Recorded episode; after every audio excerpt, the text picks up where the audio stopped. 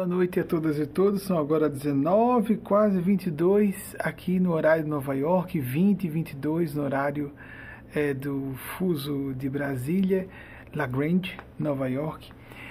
E uma excelente noite para todas e todos. É, parece um pouco pretencioso, né? Porque para fazer uma boa noite eu vou fazer parte com os bons espíritos ou os anjos de Deus, como você queira denominar, mas vamos fazer o possível. Primeiramente, sobre esses relatos, esses depoimentos, sobre as cartas dirigidas a Maria Cristo e os pedidos dirigidos a ela. Estamos aqui quando falo sobre uh, os bons espíritos, a espiritualidade superior, a espiritualidade sublime, os espíritos santos de Deus, ou o próprio Espírito Santo de Deus, é porque, não obstante esteja à frente do processo de fala, eu estou representando esses seres. Por isso que a equipe, quando propõe nos colocarmos essas é, ilustrações, esses testemunhos, e às vezes a referência à minha função mediúnica é apenas para dizer, deixar testificado, que não se trata de um gosto pessoal. Eu não tinha gosto pessoal pela mediunidade, eu tinha pelo fenômeno. Achava curioso o fenômeno paranormal. Inclusive fui daqueles bem céticos que entendiam que os fenômenos paranormais eram epifenômenos da neurofisiologia cerebral, do, da neurofisiologia do, a, do sistema nervoso central. Eu tinha minhas dúvidas sobre a existência do mundo espiritual, eu tinha minhas dúvidas sobre se a comunicação mediúnica era algo que os médiuns acreditavam que fosse uma comunicação com outro domínio de realidade ou se se tratava, de reversa maneira, de uma experiência interna que a pessoa projetava ou pressupunha ou inconscientemente se ludibriava, se enganava a supor algo de fora. Mas nunca duvidei da existência de Deus, isso não. Mas da realidade do mundo espiritual, da nossa própria imortalidade, sim, seriamente. Duvidei, duvidei bastante. Gostava do fenômeno, mas por gostar, não considerava que fosse real por gosto pessoal. A gente tem que fazer a distinção entre gosto, preferência, me agrada, esse tipo de fé me, me conforta mais, gostaria de ser imortal. Por muito tempo eu criei na adolescência que a gente acreditava em vida após a morte, era uma crença, a descrença, que nós acreditávamos em vida após a morte porque era agradável acreditar em vida após a morte, e não porque a vida após a morte fosse algo de fato real. Sobre isso nós vamos falar aqui. Então, estamos aqui falando de novo, só, só tirar esses pontos que são os elementos das cartas de Maria. Isso aqui eu tenho programado para falar com vocês. Enquanto vocês fazem as suas perguntinhas ou perguntonas, suscitações temáticas, a nossa equipe vai fazer uma seleção. Para dar um tempinho adicional, devo chamar um intervalo de três minutinhos para vocês terminarem de enviar seus questionamentos. E essa equipe vai, às vezes, mexe um pouquinho para organizar melhor seu pensamento. Não se estranhe quando você mandar a pergunta e ela sair um pouquinho alterada, você vai ver que vai estar melhorada. Às vezes um errinho simples de português, às vezes um clareamento da sua pergunta e também a triagem de acordo com o interesse coletivo. Mas vamos falar aqui sobre então, essas cartas a Maria. O evento da visita de Maria foi suspenso. O último foi 2019. Eu fui avisado de que talvez 2018 fosse o último. Eles disseram que não seria o último. Isso o grupo inteiro acompanhou. E em 2019, quando de última hora foi avisado que haveria, eles me disseram que seria o último.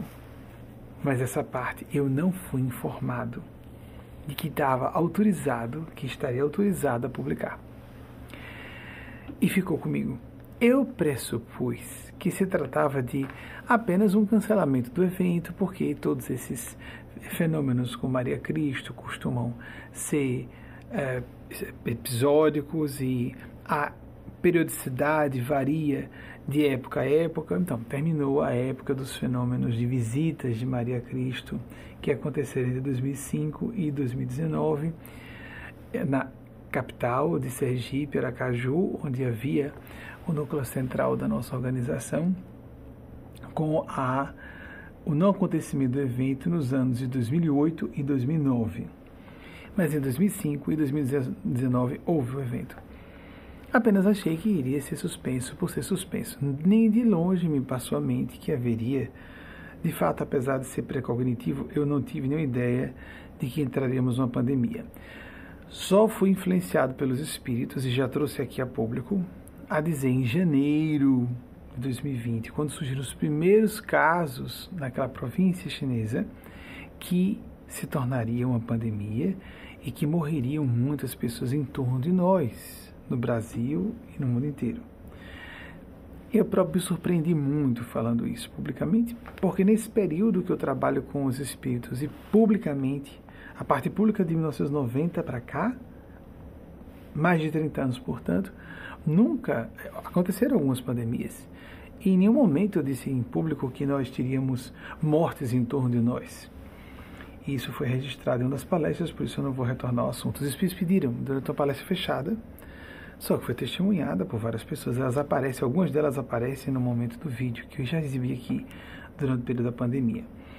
Mas antes de abrir a pergunta de vocês, quando eu venho para cá, eu venho com uma, um trabalho de oração, de meditação, de psicografia, de psicoaudiência, psicovidência, são funções diferentes da comunhão com o mundo espiritual para aqueles e aquelas que acreditam nessa realidade. E é esse ponto que eles pediram que eu trouxesse a vocês espontaneamente. Então, isso é uma temática que pediram agora que eu trouxesse para vocês.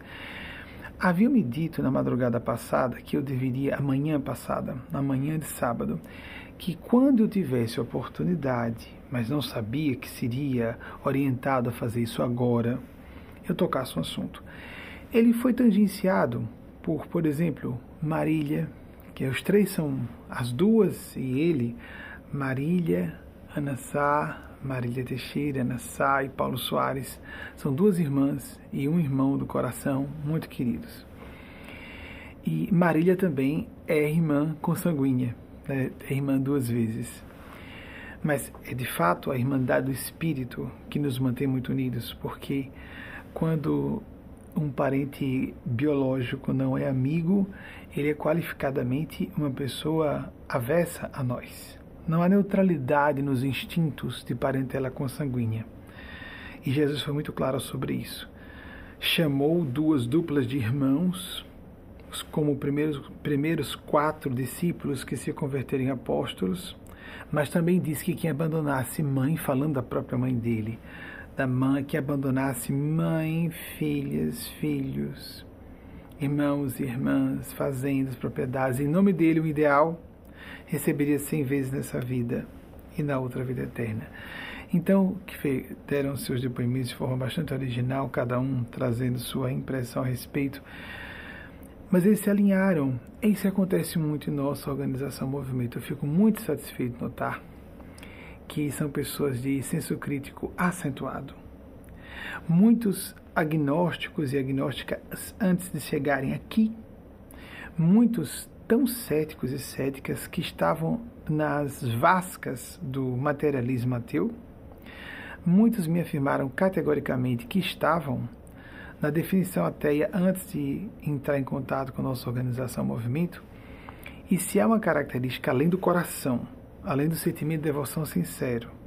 Sentimento sincero de devoção ou sentimento de devoção sincera, quem quiser flexionar com um com o outro. Se há esse elemento que é o principal, são pessoas de bom caráter. Se há outro elemento que eu poderia apresentar, porque é um grupo muito heterogêneo, esses que compõem nossas reuniões são poucos núcleos. Não temos intenção de crescer, porque nós não somos uma religião formalmente organizada. Eu já pertenci à Igreja Católica, Nasci numa família católica. Aos 16 anos me desliguei da igreja de forma bastante consciente, porque eu comecei a estudar filosofia oriental e ocidental, mas mais oriental que me mexeu mais a cabeça. Em início de 1988, liguei-me ao kardecismo e fui ligado 20 anos ao movimento kardecista, pelo qual sou muito agradecido às duas grandes religiões, as duas grandes doutrinas cristãs de que fiz parte, a Igreja Católica, a doutrina católica, a doutrina espírita. São duas religiões.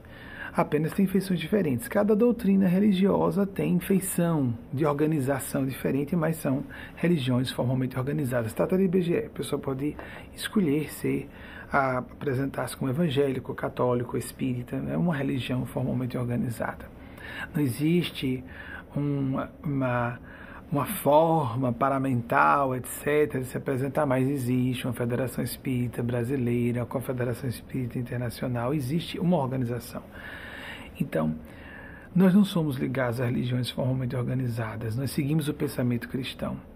Agradecemos a todas, a todas elas de que fizemos em algum momento parte e a todos os autores espirituais e científicos que colaboram com o nosso pensar com qualidade o nosso sentir com elevação e o agregar de conhecimentos que nós vamos fazendo com o tempo e de experiências de pessoas que partilham conosco suas próprias vivências, para que tenhamos uma perspectiva mais lúcida, lúcida da vida. Marília e Paulo falaram sobre algo, então, uma coisa que me chama a atenção, o segundo elemento, que é porque tem a ver com Marília e Paulo em particular nas suas proposições, embora não descarte a Ninha, mas é mais para Marília e Paulão. Como na intimidade chamamos Paulão. O apelido de Marília é muito íntimo, não vou dizer aqui não. é bem. É, há um pouco de regressão infantil quando a gente utiliza o apelido dela, então eu não vou utilizar aqui em público, tem um pouco de pudor para isso. Se há um elemento que muito caracteriza o nosso grupo, querendo dizer, esses poucos que compõem os nossos núcleos, pessoas que acompanham essas reuniões fechadas. Nós fazemos três palestras fechadas, algumas com caráter completamente mediúnico. Eu sou conduzido de modo bastante mais evidenciado, direto, por esses mestres e mestras do plano maior. E também há reuniões de recolhimento para oração em grupos de 30, 40 pessoas, espalhadas pelo Brasil. Só são quatro países. Só são, vejam, a gente é imenso aqui na internet, mas esse grupo é bem fechado. E nós não temos a menor preocupação em fazer esse grupo crescer. Pelo contrário, há muitos crivos e filtros para entrar. Às vezes algumas pessoas saem porque não aguentam a disciplina, algumas pessoas são colocadas para fora porque nós consideramos que não estavam afinadas. São pouco mais de 300 pessoas, atualmente são 315. Já chegou a perto de 300, passou agora a pandemia de 300, mas não temos preocupação de aumentar. A qualidade é mais importante. O tamanho é para aqui, é aqui, nas redes sociais. Podemos ser o trabalho mediúnico maior do mundo, a maior rede social do mundo, mas para o público externo e para vocês que nos acompanham à distância, porque o que interessa é a afinidade com as ideias. Então, se é um traço que nos chama muito atenção aqui, é que as pessoas são muito inteligentes, algumas muito instruídas, inclusive com titulação acadêmica alta, algumas dessas. É claro que é diferente a pessoa ter instrução é, em alto grau de titulação acadêmica e ser inteligente, mas é inequívoco que instrução formal ajuda a pessoa a utilizar sua inteligência de modo mais efetivo. Nós temos as duas coisas é, perto de mim, eu, eu, sou cercado de entre amigos e amigas e pessoas que foram os melhores alunos de suas salas de aula, os melhores alunos do colégio inteiro de que faziam parte. É, eu citei a semana passada, nessa, nessa sessão de Cartas a Maria, nós tivemos uma dessas pessoas, a professora doutora em Direito Penal, é, Daniela Costa. Ela não é só uma uma professora titular, o que se chamava de catedrática no passado, ela criou uma cátedra de justiça restaurativa, uma cátedra inexistente em universidades federais. Então, nós estamos cercados e uma atividade de grande eh, traço de idealismo, de humanismo. Sou cercado de pessoas assim. As pessoas que gostam de nos ouvir normalmente têm um senso crítico mais acentuado. Não aceitam qualquer coisa. E é exatamente sobre isso que nós vimos falar. É, Paulo e Marília falaram alguma coisa. Isso foi gravado em julho de 2019, esses depoimentos, as cartas de Maria, porque as cartas vocês poderão, vocês que estão vendo, mas como é que eu faço essa carta, esse evento, convite para que evento? Do que já aconteceu. em 2019, porque nós vamos receber de vocês, quem quiser enviar, lógico, quem não quiser pode fazer em casa e fazer seu ritual em casa. Falta-nos na nossa cultura essa atividade que nos incentive o inconsciente a elaborar em nosso favor. Nós somos muito emocionais. Pessoas um pouco mais autocríticas notam como nós construímos paredões e paredões. Não deveriam ser paredões, deveriam ser funções. Mas nós transformamos nossa capacidade racional em uma ferramenta contra nós próprios, contra nós mesmas, criando justificativas, nos blindando da espiritualidade da fé, da transcendentalidade, eu peço desculpas a quem se incomoda um pouco com o meu sotaque, mas eu não faço questão de mudar o sotaque da minha origem.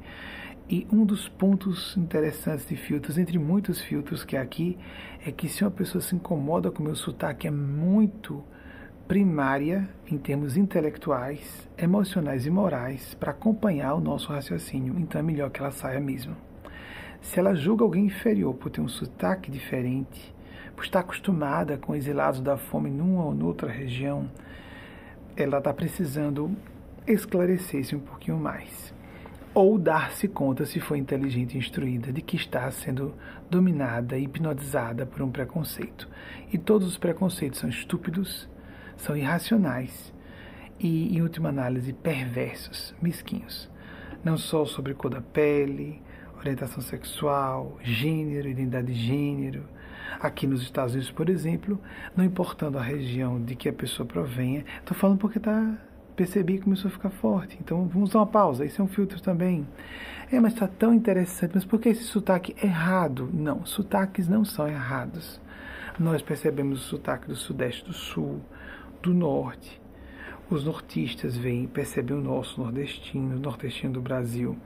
Nós, nordestinos de regiões, estados diferentes, percebemos os sotaques uns dos outros, as cadências. Existe uma melodia própria de cada região. No próprio Sudeste, paulistas é, zombam alguns do sotaque do Rio, cariocas ou fluminenses zombam do sotaque das pessoas de São Paulo, capital interior. Isso é, diz respeito a quê? O que, que nos uh, acrescenta em qualquer sentido? Então, esse é um dos elementos que eu mantenho, preservo.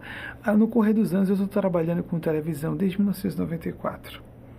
Nosso programa ficou continuamente no ar, desde, com pequenas intermitências. Houve alguns anos em que, algumas semanas, ficou fora do ar. Em 96 aconteceu isso, em 2005 eu me lembro só nesses dois anos. Mudou de rede, de emissoras locais e redes nacionais também. Estive na TVR Rede Brasil, na CNT duas vezes, mas é, estamos no ar continuamente desde 1994. Muda esse sotaque, bota um tio um dia. Não, não, mas eu não faço, mas a minha região eu não fui condicionado a isso. Não há necessidade. Mas você vai ser mais ouvido por causa disso. Então seria o mesmo que algumas pessoas gostam, eu respeito, que tem o cabelo da sua negritude mais crespo e alisam. Eu respeito. Eu não alisaria. Tá calvo, ponha uma, alguma coisa sobre a cabeça para ocultar. Eu sou calvo, isso não me desqualifica. Eu sou branco, não me qualificaria. Para algumas pessoas qualifica. Algumas pessoas me ouvem mais porque eu sou homem e sou branco. Que pena. Se fosse mulher e negra, me desqualificaria.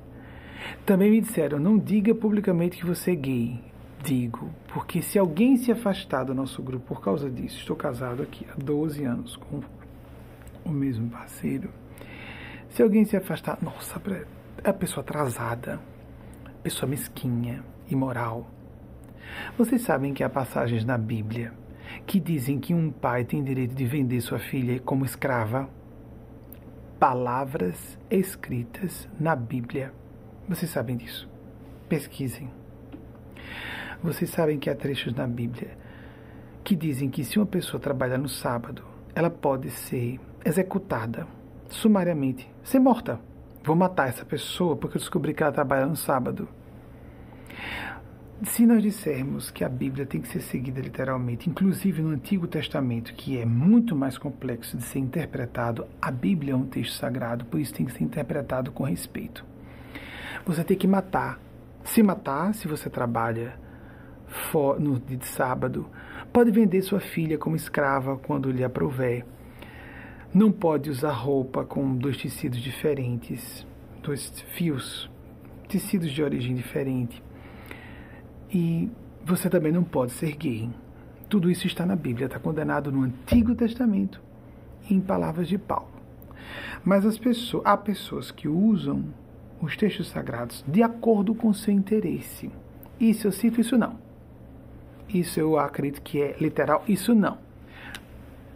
Isso é má fé, ou ignorância, mesmo ignorância de pessoas que seguem o Antigo Testamento e não conhecem essas passagens, mesmo, eu acho um pouco difícil dizer que elas não conhecem essas passagens. Logo, os textos antigos, escritos em idiomas mortos, mesmo, por exemplo, os primeiros textos dos evangelhos foram escritos em grego, mas é um grego antigo não foram escritos por Jesus. Nós seguimos os quatro evangelhos de Jesus. Para interpretarmos um texto de hoje, escrito hoje, quando nós pegamos um artigo num jornal de um veículo de prestígio e de boa credibilidade, que nós percebamos, ó, isso aqui é um, um veículo confiável de imprensa e esse jornalista ou essa articulista é uma pessoa ponderada. Nós temos que interpretar o que, que essa pessoa realmente quis dizer? Qual é a agenda ou viés político dessa pessoa? Quais são as entrelinhas do texto dessa pessoa? Qual é a biografia de vida dela e por que, que ela interpretou esse evento ou ele desse modo? Porque o jornalismo, mesmo que como na psicologia, a psicologia e o jornalismo em particular são disciplinas, eu estou dando dois exemplos, há grandes escolas e disciplinas do conhecimento, científico não, que tem essa busca como uma primazia dentro de suas atividades, da isenção, da imparcialidade. Jornalistas, bons jornalistas, com bons psicólogos ou psicólogas, primam por ser isentos, isentas. Mas, em última análise, a isenção e imparcialidade são impossíveis, porque nós somos seres humanos. Se nós, quando vamos ler um artigo, ah, mas é fulano de tal, já conheço, esse cara tem viés, por exemplo, de política, viés de esquerda. Ah, essa pessoa aqui é ateia, eu já sei que ela vai condenar qualquer fenômeno espiritual. Ah, essa pessoa aqui é católica, eu sei que ela vai condenar, vai dar um jeitinho de não tocar no assunto de homossexualidade ou de divórcio, ou de não haver ordenação de mulheres. Nós temos que conhecer, para estudar fundo o autor, temos que estudar o próprio autor antes. Quem é esse autor? Quem é essa autora? Qual o propósito dessa pessoa? Quais são suas intenções? Agora imaginemos textos clássicos. Eu tenho opinião pessoal. Isso é sobre essa, questão de opinião. Minha opinião, que é de muitas e muitos de vocês, que a Bíblia como o Corão, como o Tao Te King, como os textos dos Vedas, o Bhagavad Gita, são textos sagrados, são tradições respeitáveis. A Torá são textos sagrados. Devem ser tratados com reverência e devoção. Mas justamente por serem tão antigos, só a parte linguística já é um problema foram escritos em idiomas mortos, muita, muita coisa foi escrita à base de tradição oral, séculos depois de essa tradição já ter sido começada. Há textos na Bíblia, sim, que esperarão séculos para serem colocados em texto. Vocês imaginem a alteração das narrativas originais que eh, se converteram, me perdoem, é um vídeo seco, que se converteram em uh, episódios completamente distorcidos das histórias originalmente contadas. Tradição oral. Quem já brincou com telefone sem fio? Lembram-se? Eu não sei se no Brasil inteiro se chama telefone sem fio. Uma criança passa uma frase para outra, que passa uma frase para outra, numa roda. No final, o texto está completamente mudado, numa rodinha rápida, uma brincadeirazinha de minutos. Vocês imaginem, imaginemos todos nós, todas nós, o que significa uma tradição oral de séculos. Muitos textos na Bíblia foram escritos depois de séculos de tradição. Mas esqueçamos isso. Saiamos da tradição oral para a tradução escrita. Há autores que é um brocardo comum, é uma máxima no meio da tradução, os estudiosos, os intérpretes, os tradutores e tradutoras profissionais, que cada tradução constitui uma traição. Porque nós temos que, de certa maneira, verter, fazer uma versão do que está dito num certo idioma para como aquilo pode ser apresentado no outro idioma. Não existem interpretações literais. E aí entra de novo outro problema. Se num autor hoje nós temos que verificar qual é a lente paradigmática, o filtro mental, história de vida, formação acadêmica dessa pessoa, para saber o que é que essa pessoa quis dizer no seu texto. Agora imaginemos que entra uma outra pessoa, uma terceira, perdão, um terceiro. Esse terceiro, uma pessoa aí, o terceiro não vai para o feminino, é uma pena, né? De vez em quando a gente respeita o machismo lusofônico. Em outros momentos, não. O nosso plural flexiona para a feminilidade aqui, sim. Pode, podem alguns gramáticos se oriçar, a gente prefere não ferir inconscientemente vocês, mulheres. E todos nós, e todas nós, porque a nossa feminilidade é ultrajada quando existe esse neutro masculino, esse neutro no nosso idioma que é o gênero masculino. Isso não é neutro. Muito bem. Quando entra o tradutor, o tradutor tem a sua agenda própria, tem as suas opiniões, suas crenças, sua subjetividade, é um ser humano. O que ele entendeu ou ela entendeu do que está sendo ouvido, se for uma tradução simultânea, ou de um texto, uma tradução por escrita, a pessoa pode fazer com mais calma, mais aprofundadamente. Mas mesmo assim a pessoa pode distorcer. Eu tomei sustos lendo alguns livros quando fiquei com um pouquinho mais de segurança de ler inglês, preferi ler inglês, porque em português mesmo, lendo, porque ah, esse assunto eu vou preferir ler em português, que eu fico mais seguro do que ler em inglês. Mas dava para perceber a distorção do tradutor, porque eu me lembrava como provavelmente aquilo deveria ter sido escrito em inglês, porque o raciocínio estava truncado, porque o conceito foi apresentado equivocadamente. Ou seja, há traições, distorções, deturpações dos textos sagrados também com as traduções. Mesmo que se digamos foram homens inspirados por Deus, sim, mas nós somos seres humanos inspirados por Deus e filtramos errado a inspiração divina também. E mesmo assim nós temos os quatro evangelhos, uma pérola no sentido de ausência de preconceitos, a não ser quando Jesus está muito duro, e aí é outro, outro preconceito que se quebra. Quando Jesus fala de morte, quando Jesus fala de ira sagrada, ele se manifesta como a ira sagrada, e as pessoas ficam perturbadas, porque imaginam que cristão e cristão é uma pessoa sempre boazinha, passiva e por isso covarde, inconsciente e irresponsável. Que quem sempre fica mansinho em toda situação e não reage de forma agressiva, essa pessoa é irresponsável, inconsciente e provavelmente dissimulada, hipócrita.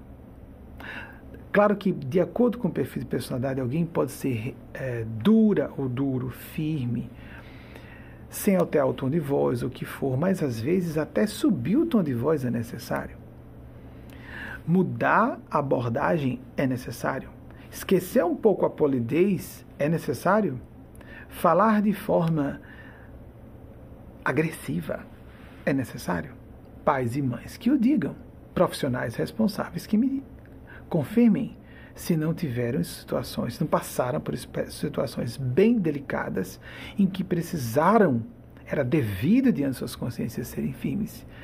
E quantas pessoas que só sorriem e são amáveis e dóceis são pessoas ou covardes, ou irresponsáveis e inconscientes com o que fazem, ou estão claramente fraudando para parecerem boas. Isso os ambientes espirituais e religiosos estão pejados. E isso até adolescentes com mínimo de maturidade psicológica já percebem para o um nível de adolescentes que isso está errado. Então, voltando ao nosso assunto, o nosso ambiente é, estou com um ambiente impregnado de pessoas muito inteligentes, muito instruídas, entre as muito inteligentes, com bom senso crítico. Não engolem as coisas facilmente, não mesmo, e eu gosto disso. E quando vou fazer perguntas, são perguntas densas. Eles dois reproduziram um pensamento que havíamos apresentado pouco tempo antes, com que eles concordaram. Vejam, no nosso grupo a ideia de afinidade, a gente tem ideias parecidas e as pessoas concordam. E quando não concordam, dão a entender isso aqui eu achei que não foi, não, não consigo processar isso aí. Então a gente sugere, não siga, não faça. As regras disciplinares, os métodos importantes aqui são mínimos, como por exemplo fazer oração ou meditação por 15 minutos ao dia. 15 minutos ao dia. Vejam só. A pessoa participar de uma reunião em grupo durante uma hora na semana para fazerem preces em conjunto. E aqueles grupinhos que falei há pouco, aqui falei há pouco de, sobre aqui falei há pouco de 30, 40 pessoas no máximo. Assistir essa palestra uma vez na semana. O resto fica por conta da consciência de cada um. Seguir sua consciência. Trabalhos voluntários. Quais suas iniciativas? Qual o sentimento que ela aplica em seu comportamento, o grau de coerência que ela busca entre seus princípios esposados, suas convicções e a sua atitude. A gente propõe isso, tudo proposto. Nada pode ser imposto, nem aqui, nem em qualquer lugar. Atenção, você que me ouve de fora. Você não precisa aderir à nossa escola de pensamento espiritual cristã. Não é uma religião. Se você quiser entender cristianismo lato senso como religião, somos cristãos e cristãs. Mas seguimos isso, somos cristãos, seguimos os quatro evangelhos. Porque muita gente que se diz cristã está seguindo mais Paulo e Moisés do que Jesus. Colocam Paulo e Moisés acima de Jesus. Colocam, por exemplo, Kardec acima de Jesus. Há kardecistas que não, não põem Kardec acima de Jesus. Mas há kardecistas, evangélicos e católicos que põem ou Paulo, ou Moisés, ou Kardec acima de Jesus. Nós não achamos que essas pessoas são cristãs. Podem ser mosaicas, paulinas, kardecistas. Cristãs mesmo, não. É quem coloca Jesus e as suas palavras à frente. Porque os católicos vão dizer que Paulo explica Jesus, os kardecistas vão dizer que Kardec explica Jesus, os evangélicos dizem que Moisés explica Jesus. Me perdoem, Jesus está acima de todo mundo. Nós aqui estamos com Jesus e não abrimos. É opinião, é crença. Mas essas pessoas também estão com crenças e às vezes têm como verdade absoluta. Temos que sair dessa fantasia. Wagner, eu preciso de maior refrigeração no ambiente, por gentileza. Poder subir 2 graus Fahrenheit, Fahrenheit, perdão, abaixar 2 graus Fahrenheit. Ou subir, abaixar 1 um grau Celsius, faça isso por gentileza. Ele controla do estúdio isso. É, às vezes a, o trabalho mediúnico ele é adrenergético e gera um hiperdinamismo neurofisiológico e também metabólico por conseguinte. E eu vou já já abrir, como a vocês, fazer um intervalo, três minutos, só para vocês terminarem de respirar, alguém ir ao banheiro rapidinho, tomar um copo d'água e passarmos as perguntas de vocês, tá certo? Isso dá tempo até de que algumas e alguns de vocês façam perguntas. Temos uma, uma, uma coletânea maior de uma massa, a palavra que me veio foi essa, uma quantidade maior de perguntas para que a triagem tenha melhor qualidade e as perguntas que me chegam aqui, geralmente eu fico uma só, é uma ou duas ou três no máximo. O objetivo não é tanto responder perguntas, porque eu estou falando não com uma pessoa, mas com todas e todos vocês. As pessoas que assistem não só ao vivo, que é um grupo pequeno que assiste ao vivo, lamentavelmente, porque é muito importante assistir em tempo real, como acontece. Mas durante a semana a gente vê como as visualizações são estupidamente maiores durante a semana do que quando acontecem ao vivo. Então, interesse intemporal e não só coletivo, considerando aqueles e aquelas que já estão nos assistindo a essa palestra, que também vai ser convertida em programa TV, tanto para a televisão no Brasil como aqui nos Estados Unidos, em pequenas emissoras. Hoje estamos em, em termos de televisão convencional em, em poucas emissoras. O objetivo são três: duas aqui em Connecticut e uma em Sergipe. O objetivo são as redes sociais. Então, amigas e amigos, respeitamos quem coloca Paulo acima de Jesus. E quando vai falar de homossexualidade, fala de Paulo, não de Jesus. Fala de Moisés, não de Jesus. Ou pessoas que, quando vão citar Jesus, esquecem uma série de trechos dos evangelhos e citam Kardec e o Evangelho com o Espiritismo. Nós respeitamos, mas são opiniões, são crenças, não são verdades. E nós também temos crenças? Temos, temos. Vou apresentar também.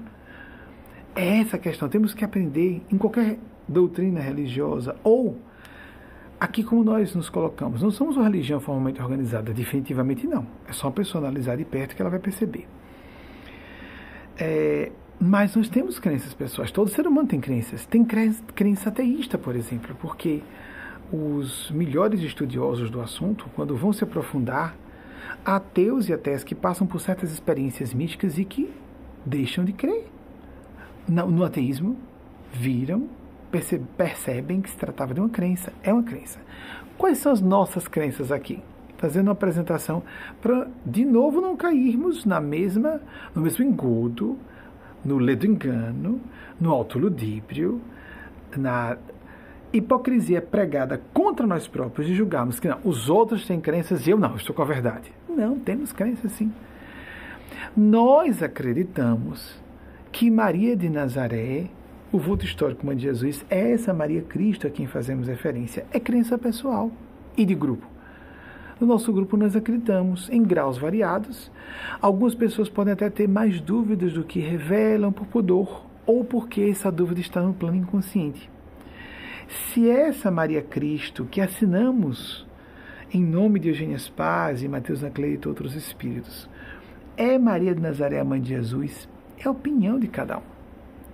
Há pessoas que dos púlpitos de suas religiões dizem: o Espírito Santo de Deus está aqui me revelando. Isso é a opinião da pessoa.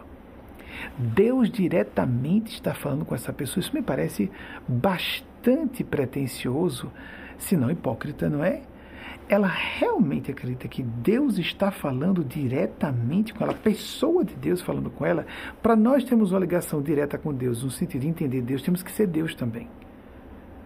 Deus desce até nós e está aqui pervagando tudo, todas e todos nós, quer tenhamos consciência disso ou não.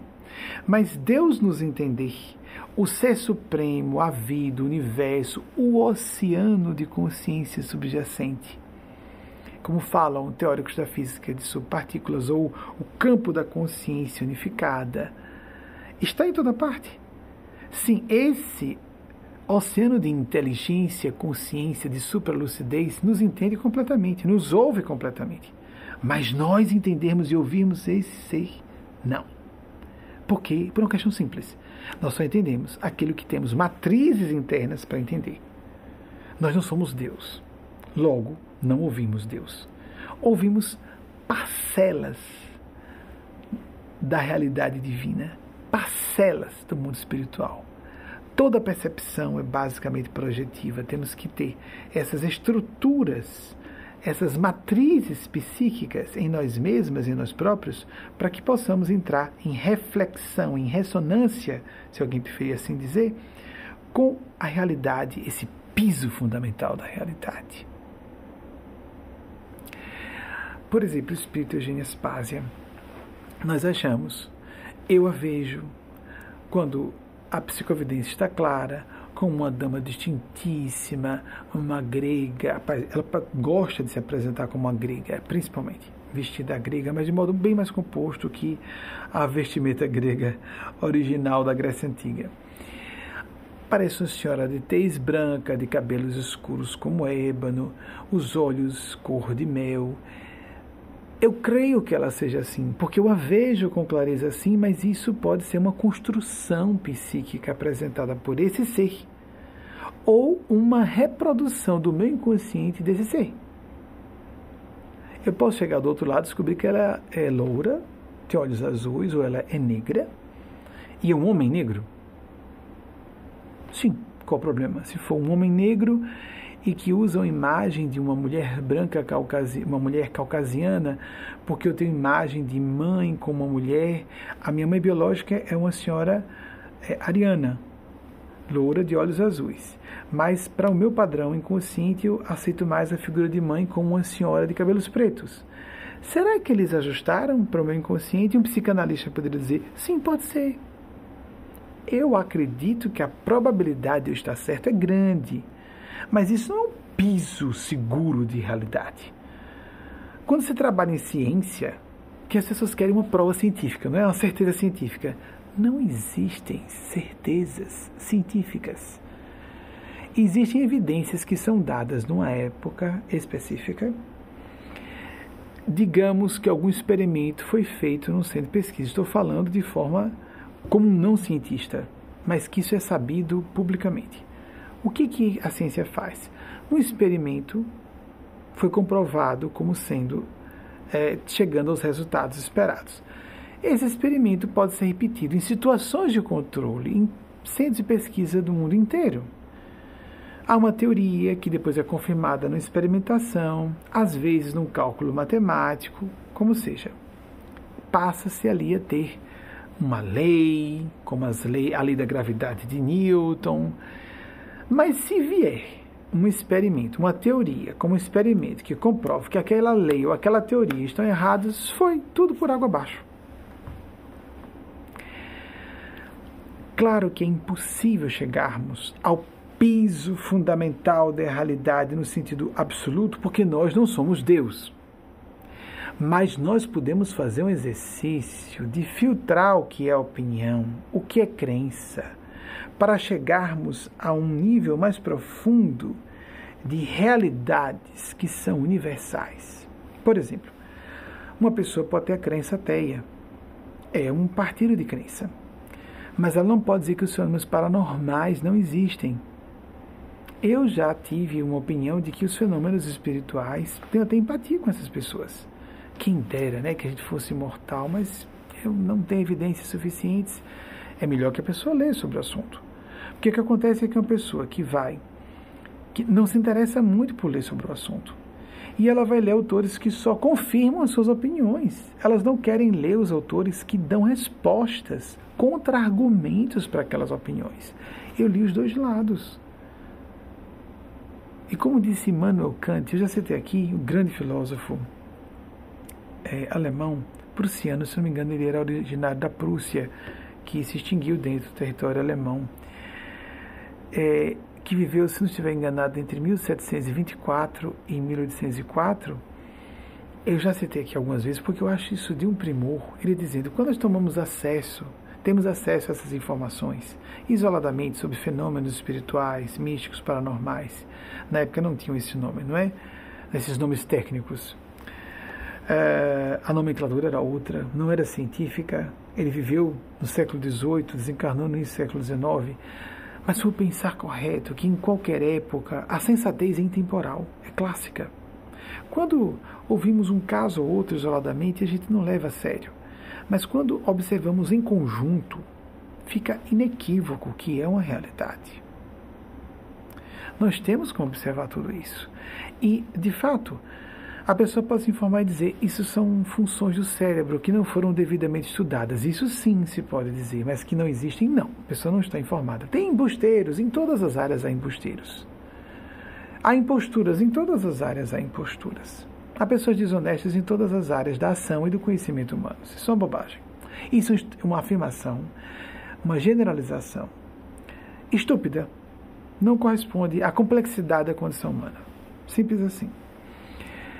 Mas quando nós vamos estudar o assunto, começar a ler o assunto, vai ficando cada vez mais evidenciado que se há fenômenos que nós podemos explicar por teses parapsicológicas materialistas que não incluam Wagner, essa luz aqui está piscando um pouco. Se puder aumentar um pouquinho as duas, eu não sei se dá agora, sem ajustar as câmeras. Se puder aumentar um pouquinho, aumente. Se não, pode deixar como está ficamos médiums somos hipersensíveis para tudo. Para ah, o que é áudio, o que é vídeo, eu posso ignorar e fazer um esforço para me concentrar em vocês, ou não. Mas só que puder, viu, Wagner? Sem exageros, eu posso suportar o piscar sutilíssimo que às vezes as pessoas não percebem. Pessoas menos dotadas de sensibilidade. Isso não me qualifica em nada. É uma aptidão. Pelo contrário, pode até estar me desqualificando. Tive que interromper, tive que interromper a fala para falar isso com vocês aqui porque é ao vivo e as coisas ao vivo acontecem. Então a pessoa pode considerar, ao estudar o fenômeno, aqui não, isso aqui pode ter sido um fenômeno telepático, inconsciente. O médium achou que houve um espírito, mas foi inconsciente. Eu atravessei toda a fase pública do meu trabalho, nos primeiros 10, 13 anos, mas principalmente os primeiros 10 anos, ainda diluindo as minhas dúvidas sobre o quanto os fenômenos de comunicação com o mundo espiritual eram rigorosamente reais ou eu estava me enganando parcialmente. Eu deixei uma questão de percentual. Eu acredito que a probabilidade é maior de que esses fenômenos existam. E pela probabilidade maior de que existam, e eu sendo chamado a trabalhar com isso, eu não podia deixar de atender esse chamado. Mas eu trouxe a público essa dúvida. Eu lembro que uma pessoa surtou comigo quando eu vim em público. Como é que você foi dizer na televisão? Tem dúvidas? que passou quatro anos, eu passei desses anos, quatro anos com dúvidas atrozes. Porque eu fui ler autores que davam explicações alternativas para os mesmos fenômenos. Mas a questão é que a gente vai aprofundando as leituras, os estudos e as próprias experiências, e aí começamos a perceber que é insensato colocar tudo numa caixa que fica pequena de só fenômenos produzidos pelo cérebro. Não dá. Só fenômenos que podem ser explicados por outras linhas de explicação podem ser apresentadas por outras linhas de argumentação que não sejam a que parta do princípio, aquela que parte do princípio sobrevivencialista, imortalista, espiritualista e que considera a existência de Deus. Então, queria esse ponto que eu queria trazer, me afastar, que é só esse ponto que eu queria trazer a pedido deles. É só voltar agora para falar aquela parte final dos. Aqui eu vou ter que seguir, senão eu me perco. Sininho, inscrever-se, etc. Meu inconsciente acha isso, meu emocional se incomoda tanto com essa parte que eu tenho que seguir. Alguém pode dizer, você precisa seguir para isso, preciso, preciso, porque senão entra o meu inconsciente, faz a sabotagem, e aí então é o que se chama de ato falho. A gente esquece, ah, me distraí, esqueci, queria, queria. A psicologia tem razão a dizer. Ah, eu estou cansado, então falei uma asneira. Queria falar. Uma parte de você apenas o cansaço favorece que as regiões mais nobres do cérebro, no córtex, que fazem a filtragem do que é impróprio dizer em público, passa, a pessoa passa. Então, quando estamos distraídos ou cansados, ah, me esqueci do seu aniversário. Esqueceu mesmo? Queria esquecer, não deu importância. Por exemplo, tem alguma questão com a pessoa, a pessoa amagou. Não necessariamente a pessoa foi injusta, mas pode ter uma injustiça no meio, algum problema no meio. Então prestemos atenção quando dissermos isso, porque as pessoas cada vez mais conhecem de psicologia e sabem que, ah, me distraí, ah, me esqueci, ou foi sem querer, foi um acidente. São canais propícios para a manifestação de nossas realidades mais profundas, normalmente inconscientes, algumas já pré-conscientes. A gente pode até vasculhar o que, por que foi que eu disse isso agora distraidamente. E aí a gente consegue, às vezes, ter um acesso relativamente fácil. Quando estamos treinados, eu troco a gente por nós, vocês me perdoem, porque eu estou no português falado para ficar à vontade de vocês. A terceira pessoa que substitui singular a primeira pessoa do plural, porque eu estou aqui em português falado à vontade com vocês. Sei que vocês não se incomodam. Quando nós estamos acostumados a fazer um trabalho autocrítico, é fácil percebermos. Nossa, tem uma questão mesmo ali atrás. Né? Nós acabamos por cometer essa situação. Deixa eu contar um caso engraçado que aconteceu comigo em 1991. Tinha uma senhora que adorava psicologia e tudo ela psicologizava.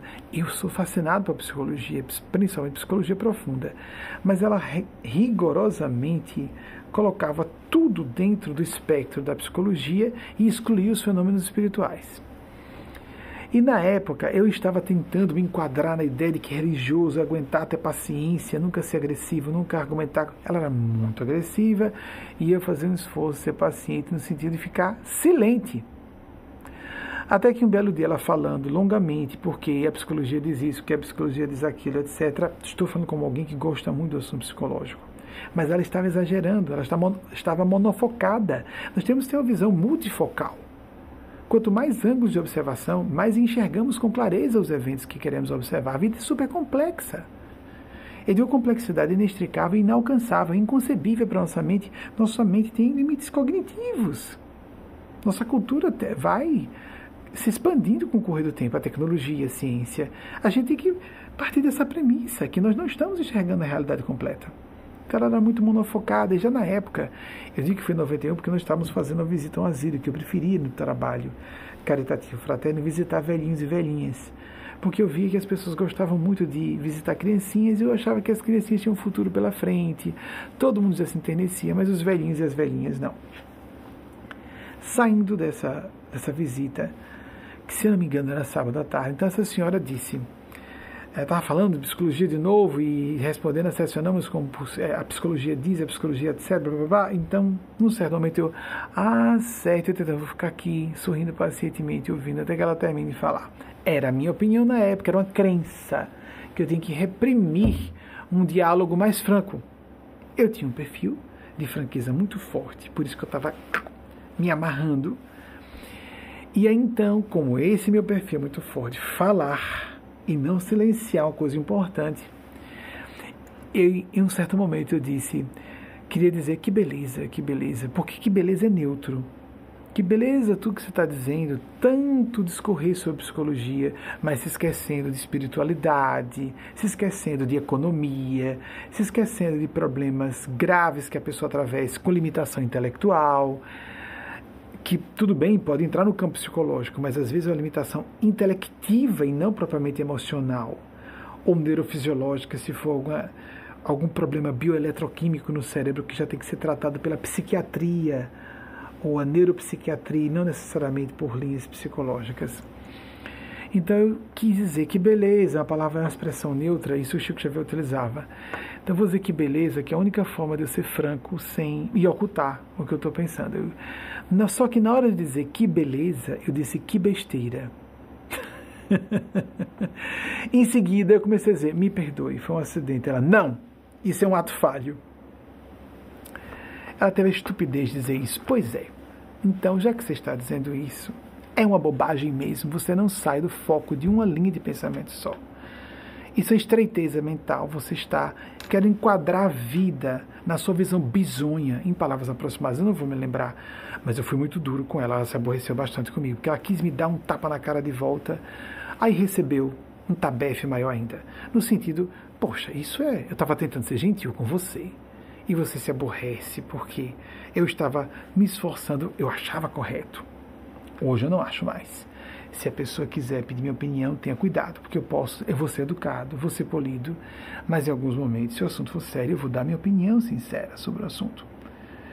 Por isso que eu tive uma atividade de aconselhamento espiritual em consultório que eu acabei suspendendo porque estava difícil, estava difícil. Eu não sou terapeuta, eu não sou psicólogo, não tenho a obrigação metodológica de manter imparcialidade. Acho que é melhor ainda assumirmos logo que não somos imparciais. Então, o que, que é o que, que é opinião, o que, que é crença e o que, que é realidade fundamental? Amigos, amigas, estou falando isso enfaticamente em público, porque é muito necessário. Nas duas últimas, se não me engano, foi isso mesmo, com pouco grau de erro. Eu estou influenciado pelos nossos mestres e mestres do plano maior. Tenho que dizer isso publicamente. Alguém pode dizer, não, assuma tudo como seu, mas não é eu quanto mais convivo com eles, eu convivo todos os dias. Até quando pessoas íntimas recebem mensagens que eu transmito deles, tomam sustos porque foi alguma coisa fora da rotina da pessoa que eu não tinha como ter acesso. Mas pessoas íntimas assim, né? A 7 mil quilômetros de distância, que moram em Aracaju, ou em São Paulo, ou em Recife, etc. Mas pode ser alguém que mora aqui nos Estados Unidos também. Até os rapazes que moram, Delano, meu amigo irmão, e Wagner, meu esposo então, mas justamente hoje aconteceu isso. De citar, olha, foi citada essa frase. A última que Delon recebeu, por exemplo, os espíritos colocaram uma frase do Evangelho que ele havia pensado consigo em sua prece. Mas foi exatamente essa frase. Ah, nunca a gente se acostuma pelo fabuloso do fenômeno. Eu tenho que admitir. E eu peço desculpas àqueles e àquelas que disserem: olhem, é, deve ser, ele acredita é o inconsciente dele, é uma telepatia inconsciente. Amigos, amigas, eu estou há 30 e só na parte pública, 31 anos, convivendo com o espírito Eugênio Aspásia. Nesse ano, foi 88, eu completei 33 anos em abril, e de experiências mediúnicas desde a infância. E por muito tempo contestei, Por muito tempo não, como eu não estou vendo fisicamente, só quando eu perceber, eu confundi com a realidade física que o fenômeno é real, isso é próximo da esquizofrenia. Isso é próximo de uma fragmentação psíquica, de um distúrbio mental. Muito bem. Eu tenho que dizer que são eles e elas. Quando eles e elas pedem que eu fale sobre esse fenômeno de dividir opinião e crença, da espiritualidade, da presença da divindade, da existência de Deus, é porque, vejam, com um bom grau de acerto, e eles não vão dizer, eu estou influenciado, mas falando por mim. Nas duas últimas palestras, na primeira eu falei de uma mãe com dramas, com o filho à beira de cometer suicídio, essa mãe com receio de que o filho cometa suicídio num domingo. No domingo seguinte, nós já tínhamos a notícia da cantora Valquíria e o suicídio de seu filho de 16 anos. Nessa, nessa sequência, o suicídio do rapaz aconteceu no meio. Por que, que a espiritualidade provocou isso? Embora a, a minha mediunidade já está ultra comprovada, tem testemunhos de muitas pessoas, não, mas por que, que chamaram a atenção para esse assunto? Não foi para de novo mostrar, ah, ele é médio mesmo. Bobagem. Isso é uma capacidade como qualquer outra. Isso não qualifica ninguém. Mais uma vez, o que nos qualifica é o nosso caráter, os nossos sentimentos, se nós estamos sendo realmente responsáveis, conscienciosos, tentando prestar um serviço com qualidade, ser sinceros em nossos postulados de vida, isso nos qualifica como pessoas. Nem intelectualidade, embora a nossa cultura, na era do conhecimento, como disse Peter Drucker, o grande autor que é praticamente pai da Escola de Administração e Negócios aqui em Harvard, foi um dos considerados autores desse, dessa qualificação, a era do conhecimento em que estamos, claro que inteligência e cultura são importantes. São inclusive instrumentais imprescindíveis para que nós eh, administremos melhor nossos sentimentos e como nós vamos aplicar os nossos sentimentos no dia a dia, a serviço das pessoas. Nós servimos a Deus na pessoa de nossos irmãos e irmãs em humanidade. Inclusive, isso é um pensamento claramente cristão. Por que, que os espíritos, ou mestres espirituais, ou anjos, Espírito Santo, como você quer denominar, de acordo com suas crenças e opiniões e não a realidade fundamental, esse piso fundamental da realidade? Porque nós estamos vivendo uma onda muito grave de desesperação, sobremaneira entre jovens. Não se pode dizer que a etiologia seja única. Não é só a militância ateísta, não. Há distúrbios mentais, enfermidades mentais que têm que ser tratadas, as pessoas que têm transtorno bipolar precisam é, fazer um atendimento, buscar um psiquiatra ou uma psiquiatra, fazer terapia, fazer uso de psicofármacos. Mas vejam, é um tripé.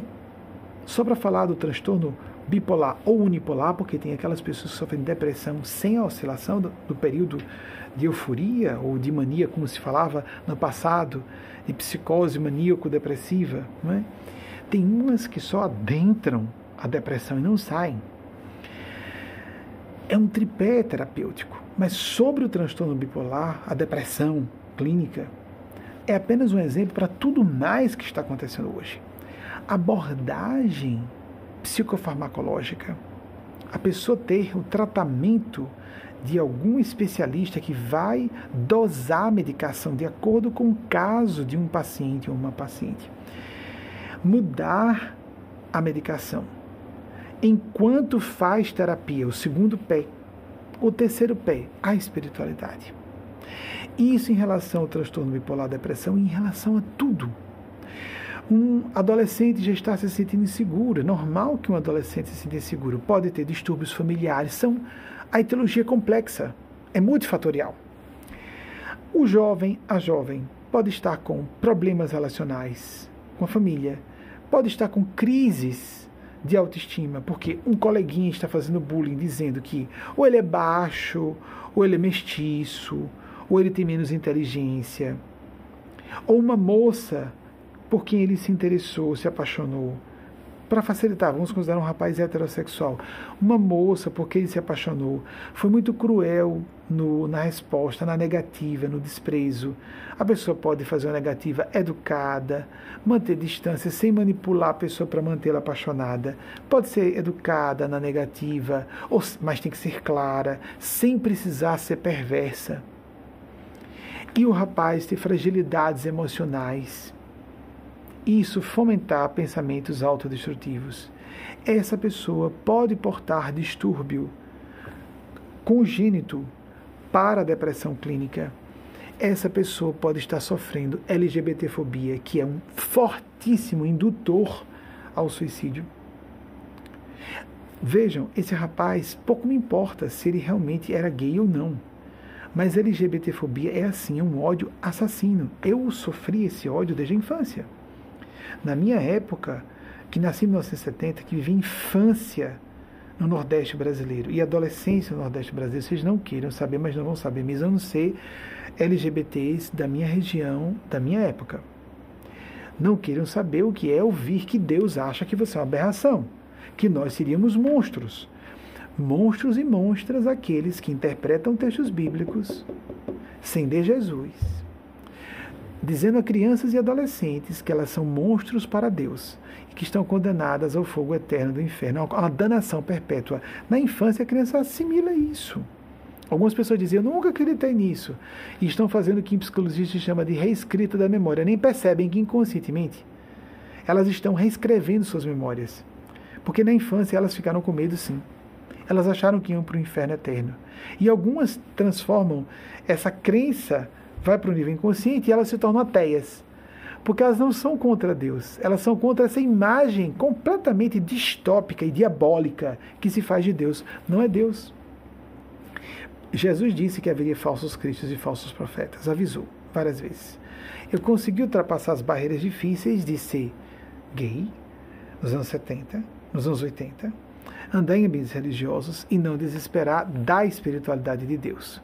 Mas muitos não fizeram esse percurso e resolveram se colocar contra, contra todo o obscurantismo medieval, porque isso é obscurantismo medieval. Isso é fanatismo, sim.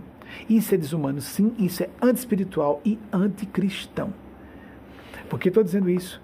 Porque estou em defesa das religiões até. Não somos ligados a religiões formalmente organizadas, mas se você é pastor, se você é padre católico, se você é doutrinador expositor espírita, enquanto você ficar com pensamentos retrógrados, você vai espantar pessoas da espiritualidade de Deus e a responsabilidade é sua. Ah, mas é porque, segundo a minha doutrina, problema da sua doutrina, cegos condutores de cegos, e se Jesus cairão todos um barranco. E a pessoa tem direito de ser ateia. Vocês estão compreendendo? Você pode dizer, não, no meu caso não foi isso que me tornou ateu. Compreendo.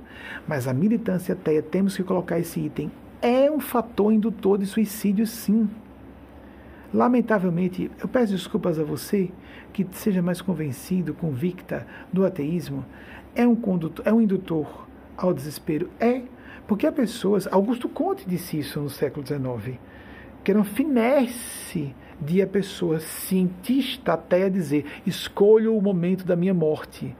Diferentemente dos animais que só morrem quando a natureza exige. Vejam que postulação bárbara. E ele tentou suicídio e foi salvo por uma pessoa. E nós temos o positivismo de Augusto Conte graças a um sujeito que se jogou nas águas do Rio Sena, se eu não me engano, isso eu posso estar borrando a memória, para salvá-lo de um afogamento. Ele tentou suicídio, porque ele achou isso digníssimo, cometer suicídio. Tem gente postulando o direito de se suicidar. Muito bem. Diferentemente da distanásia, que é outra coisa que é usarmos recursos médico-hospitalares para prolongar o estertor de uma morte que já é certa.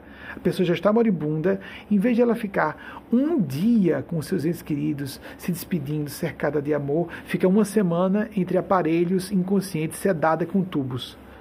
Não faz sentido, isso é distanásia, é o contrário da eutanásia. São fenômenos diametralmente opostos, no sentido moral, inclusive. Isso é espiritualmente errado. Isso é tortura que se faz com entes queridos. Então, apesar do que eu disse, veja, se você considera é Jesus, tá tudo bem. Não, mas para mim é Alá. Excelente. Ah, eu sou judeu, judia e eu acredito em Yahvé. Ok? Para mim Deus não tem forma. Legal, não tem importância. Para mim é Maria. Ah, eu acho que Maria é representando Deus para mim. Tá tudo certo. Para mim são os bons espíritos. E eu gosto do Dr. Bezerra de Menezes. Excelente. Ah, eu acho que melhor é visualizar a luz divina e eu sou uh, de uma turma que prefere pensar no campo de consciência unificada que a física quântica propõe. O eu, Deus e eu somos um. Eu acho perigoso. Começa a entrar no mesmo, no mesmo delírio fanático de que Deus está em mim, eu e Deus somos um. Você e Deus é um? Ou vocês dois fazem uma unidade, ou vocês duas fazem uma unidade, porque Deus pode ser deusa e você é uma mulher, não é? Nós não percebemos algum delírio cognitivo aí, não. Nós já temos acesso ao universo inteiro de conhecimento, até do que vai ser descoberto no futuro. Tenhamos um pouco de bom senso.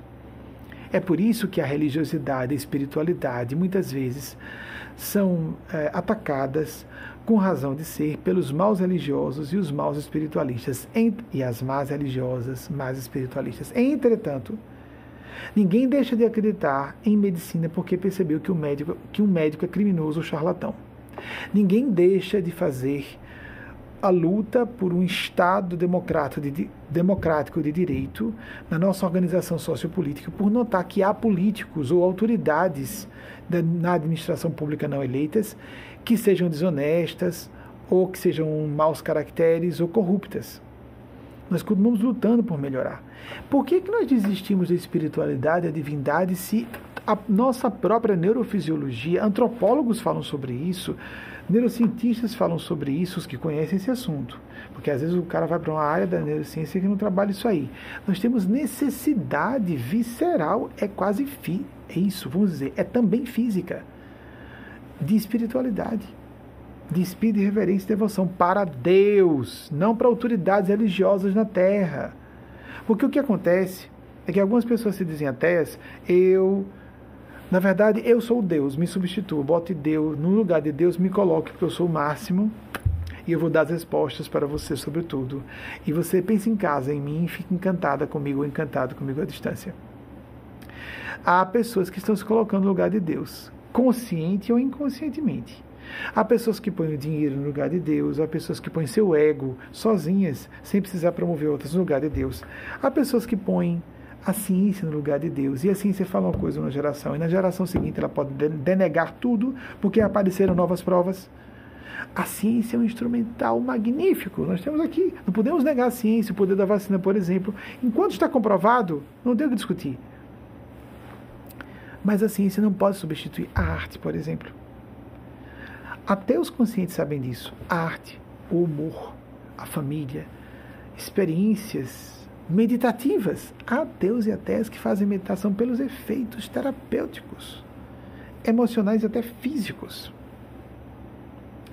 Então, eu preciso dizer abertamente: militância ateia é um desserviço muito sério. Leva pessoas a enlouquecerem, leva pessoas a cometerem suicídio Assim como LGBTfobia, misoginia, o feminicídio é muito forte, matam pessoas. Racismo, mata pessoas o racismo. Jovens são maltratados, torturados e mortos.